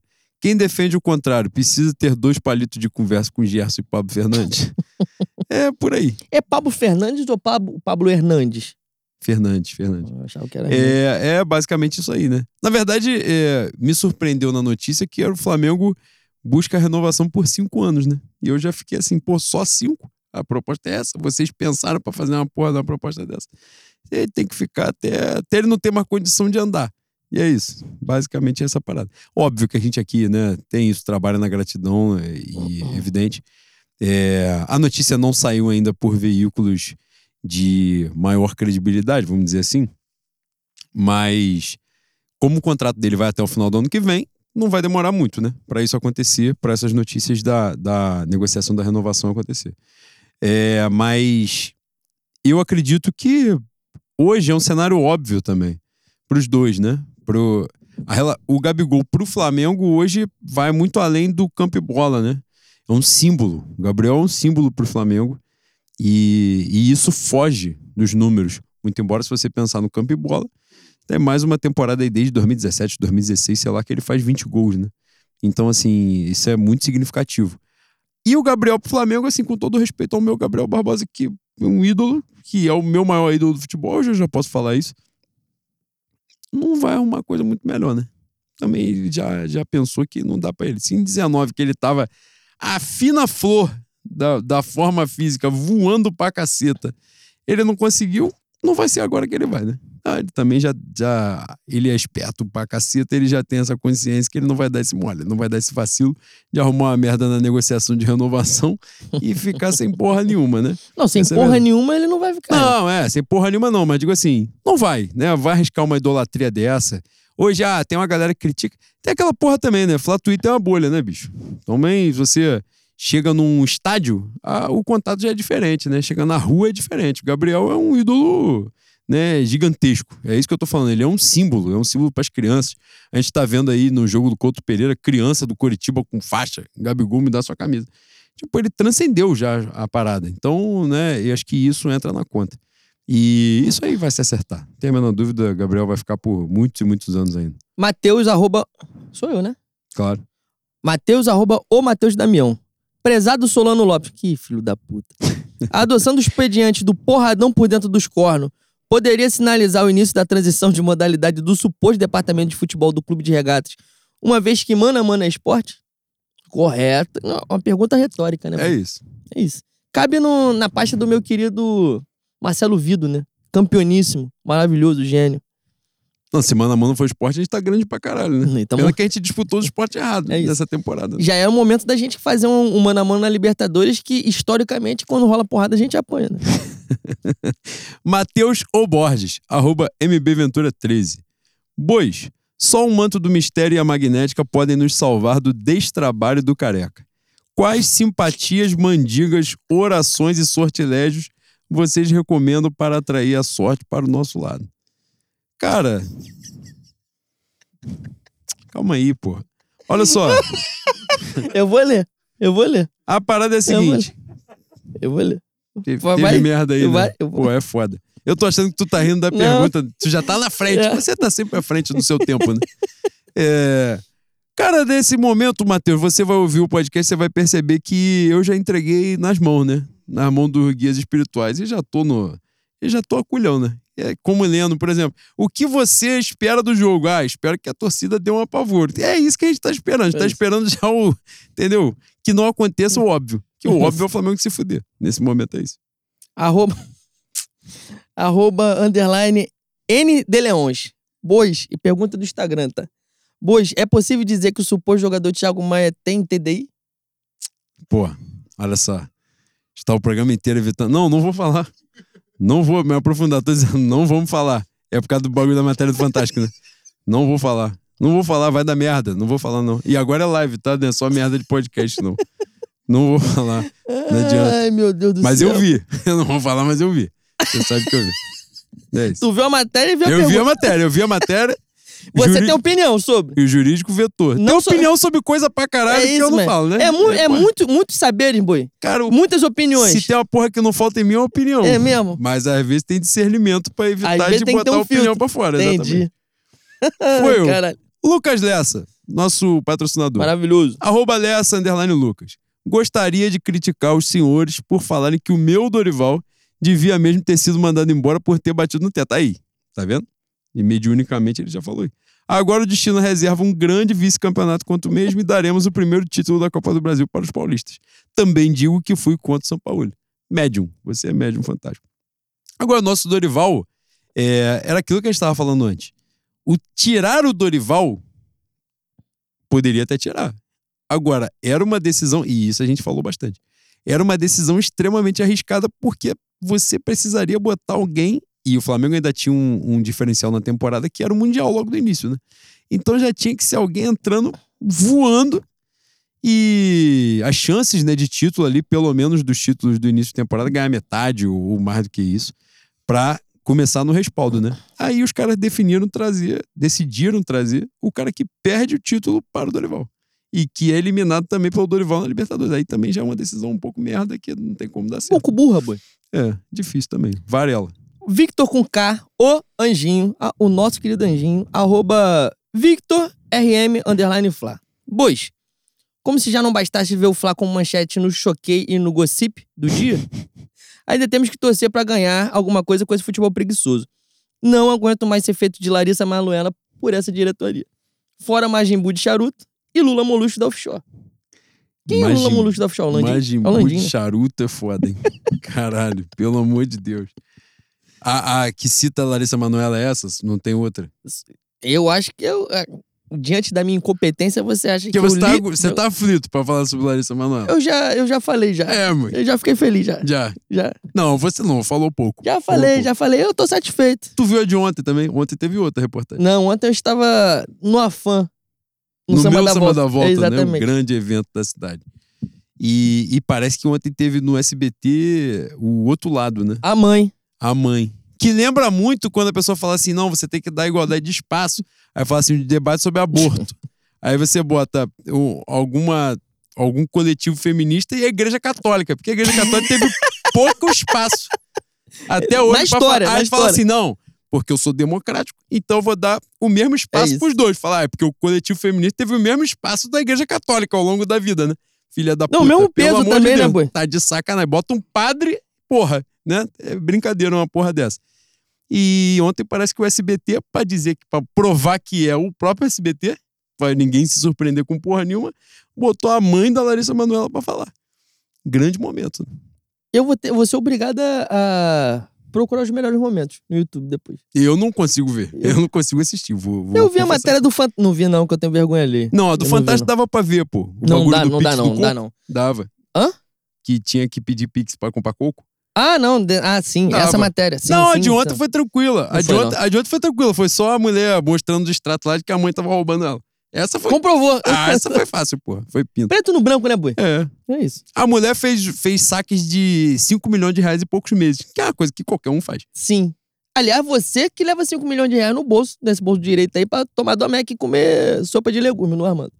Porra, era Domecq pra Caralho, caralho. o, o Juan, é um, é um- o Juan é um, um ser humano tão merda, ele é um verme tão grande, que ele pede a porra da sopa de legume, ele fala assim, meu bem, você pode tirar um inhame? Ou seja, uma porra que tem vários legumes, a mulher tem que catar um inhame das... Ah, caralho, que moleque Não, desgraçado. mas calma aí. A sopa de legume, o inhame é cortado, que é uma porra que ninguém come. Ninguém gosta dessa Ah, merda. azeitona é bom, inhame é merda. Um Entendi. inhame. Mas aí Entendi. tu fala, não, tu fala assim, pô, tem como tu tirar a azeitona da sopa? É foda, a azeitona é desse tamanho. Fala o inhame, a pessoa corta uma pataca de inhame igual um tijolo, assim. É mole de tu achar. Só que é, é, é- é difícil mesmo, É, é que tem Às pouca vezes você sopa no precisa- Armando, né? Tu precisa fazer um vestibular pra diferenciar inhame de batata. Não tem a mesma cor, porra. Ah, você você olhou tá pra inhame e isso, pra batata não é a Porra, mesma graças cor. a Deus está em live. Porra, a Graças a pessoa Deus vai lá e deixa o inhame. É ah, isso. achei que era É isso, batata. então não é batata, Ah, então porra. foda-se, então Tô tendo dificuldade. Mas vamos nós. Sou eu. O, Não, sou eu. o, Baetas, o Baetas fez um comentário aqui no Instagram. A coisinha, a coisinha, no caso, pra quem vocês não sabem, é a mãe do nosso querido Eric Quirino. Que Grande vende- ser humano, fez aniversário. Fez aniversário. Aliás, não mandamos um beijo pra coisinha. Um beijo pra dona um Coisinha. beijo pra dona Coisinha, as maiores sopas. E agora ela está vendendo também milho no Samba da Volta, esperando a presença de Larissa Manoela. Essa é verdade. Não, a da sopa. Calma aí, cara. A da sopa é verdade. No último Samba da Volta, penúltimo agora, né? Porque o último foi ontem. O penúltimo estávamos lá e eu comprei caldo verde pra Clara. Que Bruna tem essa, essa ideia brilhante de levar as pequenas pro Samba da Volta e as crianças que querem ir pro evento comer até a, porra, a hora que acabar o que tiver Aí. de opção. Minha gêmea rebola um queixo legal, tá? É, a, a criança, ela vem pegando assim, sentido horário. Ela vem lambendo aqui, ó. Ah, aqui tem aqui churrasco, hambúrguer, cachorro Minha quente, Bruna- sopa, caldo, sorvete, caralho. Minha pronto. Bruna, minha Ana Bruna não cogita verme. é só acabou, fome mesmo. acabou, zerou, a pessoa fala. Caralho, elas estão comendo legal pra caralho. boi. Ah, boi, quando acabou assim as barracas, toda criança fala assim: ah, tá cheio, né? E embora. Claro, Zerou, né? não tem mais o que fazer, comeu tudo, porra. É Meu isso. PH Martins mandou outra aqui, boi. PH Martins 11, nosso querido. Mandou a filha merda do Natal. É esse espírito que a gente precisa na final da Copa do Brasil. É isso. Teve essa porra mesmo. Mandou isso. a, filha a merda, É isso, boi. porra, no, no momento ali de, de Papai Noel. Hostilidade é essa que a gente precisa. Vou eu. É, vou ler duas aqui da, da pauta dos ouvintes Leia. pra gente ganhar tempo. Kelsey, arroba Vanessa Kelsey. Não vale nada. nada. Ih. É isso. Caralho. Foi igual se eu fosse você. Caralho. Tony Ramos e Glória Pitt. Porra, quem dera eu virar você, boi. Puta que pariu. Que merda. Porra. Tio Jorge falou que tu tá rico. Ai, caralho. É igual os caras falam assim, porra, os caras, esses ficam falando que não tem estádio, estão invejando São Januário. Fala, Ah, porra, sim, eu podendo invejar o. Wembley, vou invejar São Januário. Puta que pariu. Boa tarde. Gostaria de perguntar aos auxiliares de prefeito de Bangu.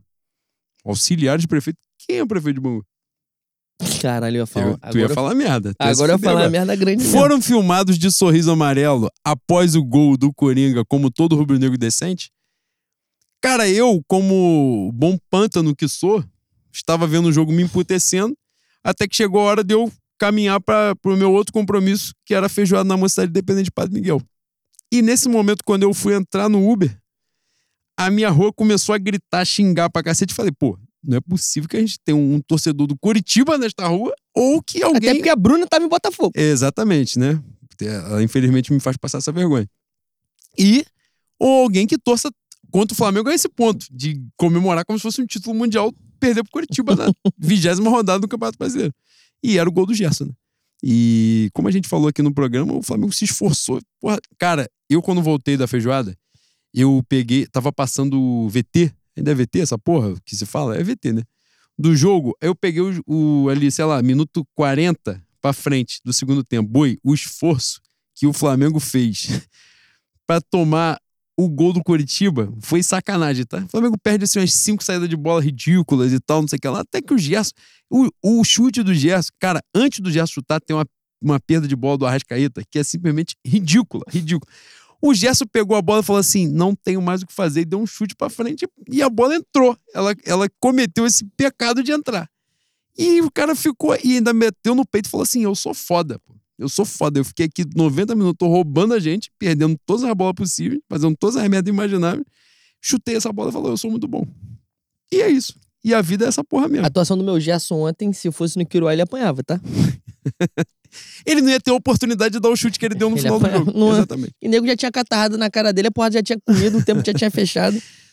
A Pelo segunda que de eu Deus. falei, Just Start, te pegou a pronúncia? Que isso? Arroba high underline coffee, A europeia. Ai. que está morando fora do Brasil. O Pet viajou no mesmo voo que eu. Que isso? Encontrei com ele no Galeão e depois em Paris, mas não tirei foto com ele. Errei? Porra, pergunta retórica, né? É. Caralho.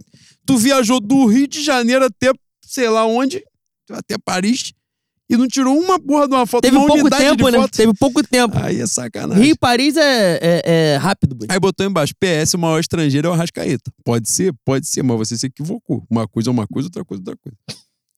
Vai você. Vou ler algumas aqui, boi. Ayrton Machado, no Instagram, hein? Ayrton Machado 2, o nosso tio Ayrton, professor de português, redação, literatura e outras coisas mais. Que sai joga um tarô também, né, boi? Nas horas vagas. Ah, é possível. Mas só no bar. Já mencionaram o atleta Pedro, tecladista do Louvor? Tá bom de pegar uma vaga de titular nessas igrejas evangélicas de Muro Preto, de Realengue e Bangu. Cara, Tem uma ele, na minha rua. ele pode. É foda. Da tua rua, não, de frente pra tua casa, né? Não, é na minha rua, um pouquinho mais pra cima. Aliás, igreja com. com... E a outra que era da minha rua ficou grande pra caralho. Cara, essa aí na minha adolescência tinha um mistério muito grande, né, Bui? Não é possível que seja só fé. Não é, Não é. não é. Fé eu tenho, né? Não é possível. né? Exatamente. Fé eu tenho pra Caralho. caralho. Não foi só isso. E botaram, botaram aquele globo do. Pô, eu ia fazer um comentário muito nerd agora. Os, os desenhos do, do Super-Homem, Planeta de Ar. Eles botaram o símbolo do Planeta de Ar na igreja. É a igreja do Clark Kent, tá? De Bangu. E era a igreja que na adolescência tinha as irmãzinhas. Falei assim, pô, não é possível. Tu sabe que tu tá em live, né? Pô, não. Boi, sem sacanagem. Tá na hora de tu entender que tu tá em live. Ué, né? Eu tô vendo que Mas tu as tá pessoas tendo, vão ouvir. tá tendo dificuldade com esse, com esse contato. Ué, Puta que o as pariu. pessoas vão ouvir. Vai, vai, vai, cara. O meu Ayrton. Caralho, perdi. ó. Sabe uma coisa boa que ele faria em Bangu? Buscar você pra negócio da ortognática. Quem? Pedro. Pô, eu dou o contato pra ele. Pra ele ficar seis meses fora. Ter- sentir saudade dele. Vocês não sabem. Foi, foi Flamengo e São Lourenço que você passou com. Foi, que eu Cheio quase morri. fio, né? Foi. Com a boca toda Conta- conta amarrada isso, com, conta com isso. cabo de aço e, e, e o Flamengo fazendo aquela merda lá. Eu não podia gritar, porque senão ia arrebentar minha boca toda. Eu comecei a me socar. Tal qual a matéria. Você pensou? Você pensou na matéria também? Pensou na matéria? Ai, meu Deus. Cara, na matéria tem, um, tem uma. Porra, é foda. Fala, boi, fala, desabafa seu peito, porra. Pô, tem uma pegada que dá. Acende o cigarro. Aí, é que acende o cigarro e- mete a voz grossa. Aí eu fui pro caralho. Aí eu fui pro caralho de vez. Aí pode me matar, pode. Ai, caralho, meu Deus do céu, mano. Ai, Cara, tem uma aqui muito de pilantra. Yuri Martins. Eu não vou ler arroba, arroba cheio de número. Essa porra é de, é de fake. Você é safado, eu te conheço. Todo mundo que tá aqui nesse estúdio conhece você, você muda essa porra dessa arroba. Queridos, boa noite. Já pagaram a mensalidade do futebol de quinta? OBS, Leno ainda está devendo os coletes. tô Você tá- devendo, tá tô devendo e tomando- não vou pagar, porra. Tá tomando a lopro o, dessa porra, porra. Boi, sem sacanagem. O preço do colete é o preço da mensalidade. E quem está conduzindo essa porra? Daniel Trotti. Colete dupla face. Ah, vai Colete é dupla face. Eu não vou pagar essa merda, não. Eu vou encebar, tal qual o Gustavo Barreto, pra pagar. É isso. Se o Barreto pode, porque eu não posso. E o Barreto pagou. Pra tu ver o Aí nível fudeu, de merda aí que você tá. Isso que é foda. Ai, caralho, calma aí. Porra. Ó, mais 10 minutos de programa só, hein? Gust... Tô Laíla? Pô, pelo amor de Deus. Já tá bom de, de Gustavo. Angeléias, arroba Gangeléias. magnífico da minha Flatorrismo. É isso, pô. Amigo de Chico estou, Freire. Estou devendo uma presença lá. Porra, eu Ô, estou devendo um agradecimento a Chico Freire aqui, público. Farei no próximo programa que eu não vou fazer um agradecimento. a gente prometeu não falar o nome dele, tu lembra disso? É. Agora foda-se também, né? Já falei. Olá, boas ruminantes, como vão? Gabriel Barbosa falou que faltam 20 finais. É uma ameaça. Aí. É pra gente considerar 20 vices, dada a incapacidade do time vencer algo que é passivo de conquistar um troféu? É isso. Pergunta retórica também, né, Boi? É, mas, mas tem fundamento. Diante de 2023, é isso aí. Mengão Cunha, arroba Milton Cunha Flá. Cara. Olá, bovinos carnavalescos do nosso Tchuro. Cara, tu acredita que. Eu ia falar que ele mora na mesma academia que eu, mas eu moro na mesma academia que ele, Exatamente. porque ele é gostoso e eu cheguei depois. Né? Nitidamente. Dá pra ver na forma E fala pra ele dele só que falar é contigo com a voz do. Milton Cunha. Exatamente. Aí ele veio, visto que o campo do Maracanã está pior que a grama do Baixo PL, que é sintética, e o César está fechado. Fechado se- sempre, porque não vai reabrir mais. Exatamente, o César foi pro caralho, tiraram até os muros do César. Qual seria o melhor campo da nossa região para o Mengão jogar? Da Rangel não é. Da Rangel não é porque não tem luz, né? Jogar no escuro é um pouco mais complexo. Eu não né? enxergo com luz. Sem luz, Cara, o campo, nós vamos repetir isso aqui, vamos tentar uma forma de pressão, né, Pra ver se a gente consegue alcançar alguma coisa. O campo ele só não tem luz estrategicamente onde estão os gols. sim. Que Exatamente. basicamente é a essência do esporte, fazer gol. Outra explicação, só tem luz no meio campo. E é isso. O resto de, de luz que sobra pros dois extremos do campo é uma pequena penumbra. Cara, que momento. é um rastro de luz do meio campo. O campo do É nosso do nosso Gepeto, que era na minha rua e depois virou uma escola, e aí tal qual o, o- estúpido do Ronaldo Fenômeno falava, Visionário. se faz uma Copa do Mundo com hospitais e escolas, o campo de futebol virou uma escola, sinal de que o Brasil foi pro caralho. Aquele campo ali também foi se tornando tão merda que ele teve que virar uma escola.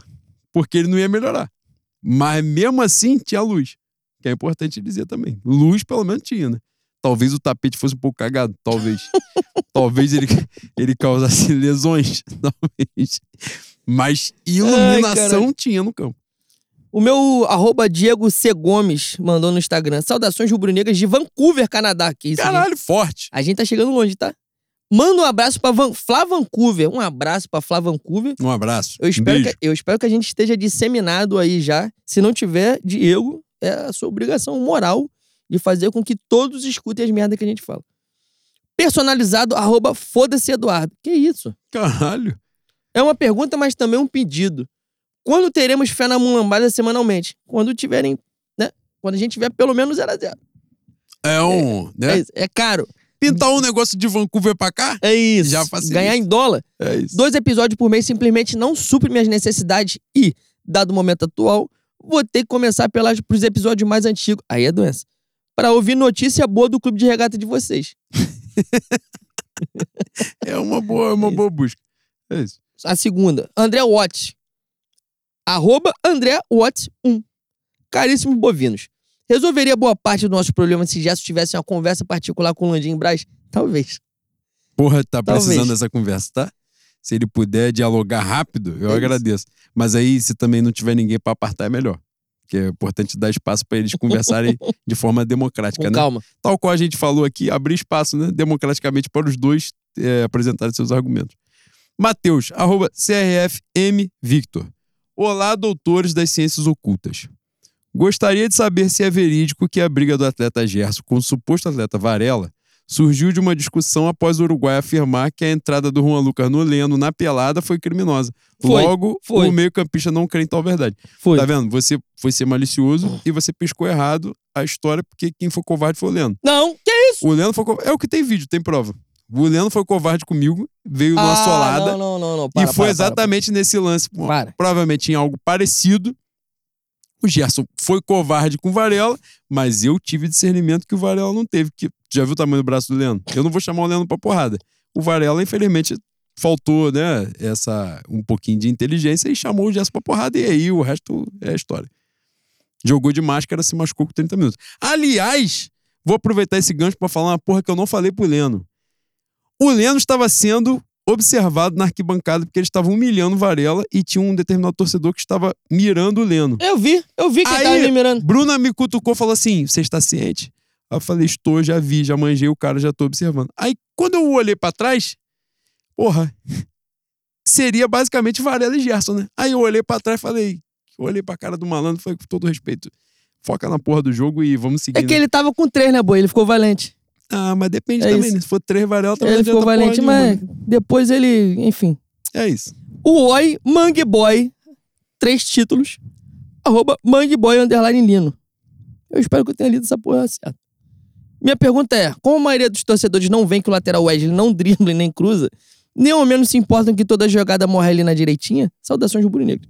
Ele fez uma crítica covarde ao meu craque Megamente. E ao mesmo tempo um pouco fofa no final, né? Na direitinha. Exatamente, porque é, né, ele foi teve É. uma boa educação. É isso. Ele é educado.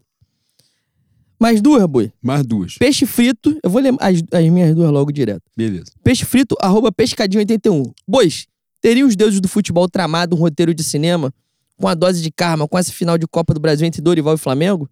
Ou acha que o clube com a alcunha de coisa ruim não dará brecha pra nenhuma intervenção divina? É isso. Mas, é assim, o cramulhão é divino também, né?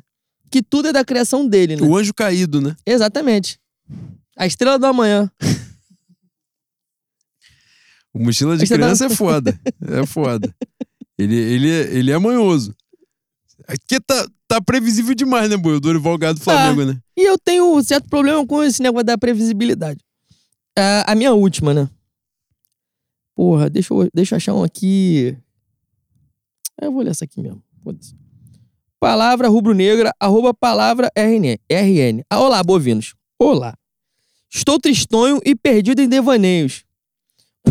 Pra vocês, a Copa do Brasil se tornou pouco, pouco diante do que poderíamos ter vivido em 2023? Se levarmos se levarmos, vou celebrar, claro. O clube de regata do Flamengo que me criou ensinou a dar muito valor que ganho, mas o gosto é amargo se pensar na projeção de 2023. Assim, diante do que poderia ser, levando em consideração a temporada desgraçada que a gente teve até aqui, é pra lamber os beiços, né? E tem uma coisa que a gente não falou no podcast de hoje. Se ganha a Copa do Brasil em setembro, mas vai largar de mão um brasileiro assim, Vai botar o chupetinha pra jogar, né, boi? Vai botar o sub-15, sub-10, sub-8. E às vezes tá bom também, E né? talvez dê jeito. Pra você manter um sentimento de carinho pelos, pelos Exatamente. Talvez seja ali, né? a única chance da gente disputar essa merda. botar com quem se importe. É, As minhas duas últimas, vou pra primeira, Daniel CRF, arroba Dani CRF. Saudações bovinos da Zona Oeste. Saudações. O que, que é isso aqui, cara? O que, que é isso aqui? O quê? Calma aí, porra. No último domingo, dia 20, ontem, vulgo ontem, deixei de ver o jogo do Clube de Regatas pra ir na feijoada da minha estrela guia de Padre Miguel e me senti bem demais por não ver o time do Sem Piolho. Foi uma atitude correta? Abraço. Você estava lá, Daniel? Eu ia falar assim, porra, né? Podia ter avisado, mas vai avisar como, né? Pra botar no Twitter. Porra, vou à feijoada. É foda também. Mas a gente. O Daniel, ele, ele já escreveu que vai ao Taberna, que vai à Mocidade. A gente ainda não se esbarrou, mas vai se esbarrar. Em algum breve. momento vai acontecer. E sobre a feijoada de ontem, você fez muito bem, né? A feijoada foi muito boa. Meu Zé Paulo chegou fortíssimo. Paulinho Mocidade chorou. Caralho, ele fez. Ele... Eu tenho um problema sério. Aqui eu posso falar, né? Eu ia escrever no Twitter, mas no Twitter é foda. Alguém pode printar e depois mostrar. Agora em live, porra, tá muito pior. né? Enfim. eu tenho um problema sério que é com o velho emocionado, né? Tu chora, boi. Caralho, porra, o Zé Paulo foi fazer uma homenagem ao Paulinho. Eu não sei se ele calculou errado, mas sei que ele, ele pegou geral no bagulho. E eu estava numa posição ali, né, que ah, os diretores ali dos departamentos e tal ficam, né, fazem uma, uma roda ali para que a escola se apresente, né? E eu tava na pontinha lá no final, onde iam entrar os segmentos. A velha guarda estava preparada para entrar, para se apresentar logo depois, e atrás da velha guarda estava a Baianos, que era onde eu estava. A posição, né, do fechando a, a roda ali, onde eu estava era do lado da Baiana. Na parada que o Zé Paulo fez, as velhas da Baiana botaram o lenço tudo no, no olho, secando o olho, o cara da harmonia que estava na minha frente começou a chorar igual criança. Aí eu fui pro caralho logo, chorei também. O Paulinho, mocidade, segurou o microfone com duas mãos. Falei, vocês vão matar o velho aqui na frente de todo mundo, vai dar um maior trabalho vai da dar mó porra. merdão. Vai dar mó merdão. Foi coisa linda demais quem tava lá. É... Escola de samba é, é difícil pra cacete, mas quando acerta, também acerta, né, legal. Naquele, naquele raro momento que a escola de samba acerta alguma coisa, você olha e fala assim, porra, é por isso aqui que eu venho, entendeu? Ontem foi um momento histórico, quem tava lá pôde presenciar. É, eu acho mó barato, para além de ser a minha escola do coração, mas. A minha também. Ai, caralho. Mas de ser. As, a escola de samba precisa disso, né? Resgate de memória. Eu faço parte do departamento cultural da minha cidade, então, assim. E, e vejo o trabalho do, de outros departamentos culturais. Isso aí é importante pra caramba. É, é, acho que o Simas que fala muito disso, né? Toca muito nesse ponto, que o carnaval tem pouca memória escrita, né? Tem poucos livros sobre as histórias das escolas de samba e tal. A bibliografia não é tão vasta. O carnaval tem muita memória oral, né? E assim, essas, essas pessoas mais antigas estão morrendo, né? Então a gente precisa fazer homenagens em vida mesmo. Essas pessoas precisam entender o tamanho que elas têm para aquilo tudo que se tornou, né? Porque lá atrás, quando elas fundaram, quando elas criaram aquilo, não era nada disso, era uma coisa muito mais simples, né? E to se tornaram essas potências, essas instituições gigantescas. Então essas pessoas precisam ser homenageadas em vida, precisam ter esse reconhecimento. Então foi maneiro pra caramba ver o Paulinho lá, como é muito maneiro quando outras escolas fazem isso, que é hora de fazer em vida, né? Depois é que, porra, botar placa, fazer estátua, aí foda-se, a pessoa já foi, já não adianta muito. Tem que fazer na hora pra pessoa se emocionar, pra ela entender o amor que as pessoas sentem por ela. Ali, o, o Paulinho, por exemplo, né? O, o, Paulinho ainda tem essa parada muito marcante, que é o intérprete, né? Que é a voz que marca, né? Marca a infância, marca uma vida lá de trás de outras pessoas, né? E essa parada trabalha com, né? Um, um, vai lá na tua alma, né? No teu sentimento. Você vê o cara, a puxada que ele faz e tal. Porra, você passa um filme, né? Na cabeça. Então, assim, isso é muito maneiro, muito maneiro. A mocidade, por exemplo, essa... ontem na, na feijoada até falaram sobre isso.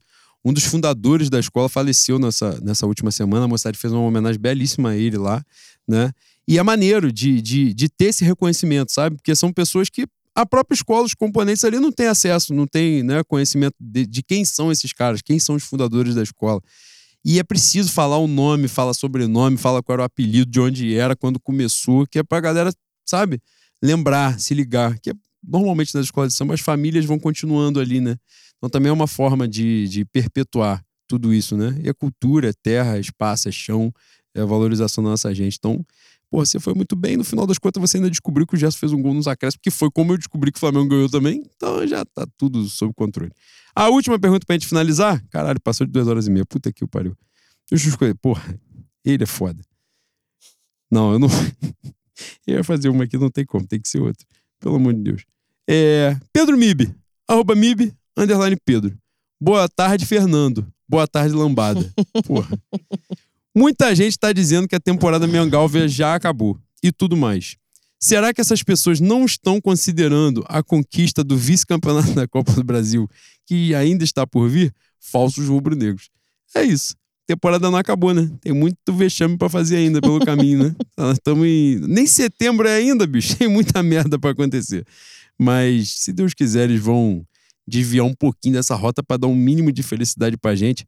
E, e, é importante dizer isso também. Próximo programa ainda vai dar tempo de a gente explorar melhor a Copa do Brasil. Mas assim, a Copa do Brasil, obviamente, não está na prateleira do Campeonato Brasileiro da Libertadores. Mas é um título importante pra cacete. E a gente precisa valorizar também, né? Então, assim, não é um estadual, não é uma Supercopa qualquer. É um campeonato muito importante e a gente tem o objetivo, a gente precisa ter o objetivo de ser o maior vencedor de todos os campeonatos. Então hoje a gente tem um Cruzeiro com seis, não é isso? É, o Grêmio tem cinco e o Cruzeiro tem seis. Então a gente tem caminho para trilhar ainda. Dito isto, fechamos? Fechamos. Eu queria agradecer a vocês por vocês me entupiram de mensagem no meu aniversário. Eu sou o tipo de pessoa que não gosto muito de, de fazer aniversário.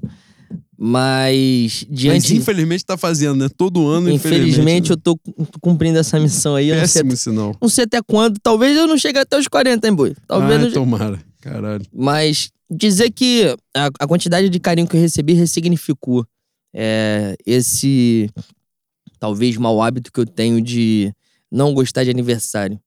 Me regenerou, me revitalizou. Queria agradecer a vocês, principalmente os amigos, os ouvintes do Fenomengo, os familiares. Na verdade, falei todo mundo, né? Falei principalmente e acabei falando todo mundo. É, eu não tinha dimensão da, da quantidade de gente que gostava da gente, que gosta da gente.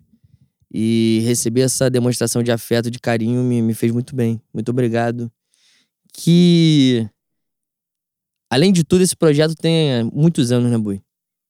Isso É aqui, como a gente sempre fala, isso aqui é um, é um- Antes de ser um projeto que vocês gostem, é um, um momento do nosso dia a dia, da nossa semana, que acaba sendo divã mesmo. A gente fala de Flamengo, a gente zoa com coisas. A gente brinca com coisas da, da vida, do que a gente vê, do que a gente vive, do nosso passado, do nosso presente.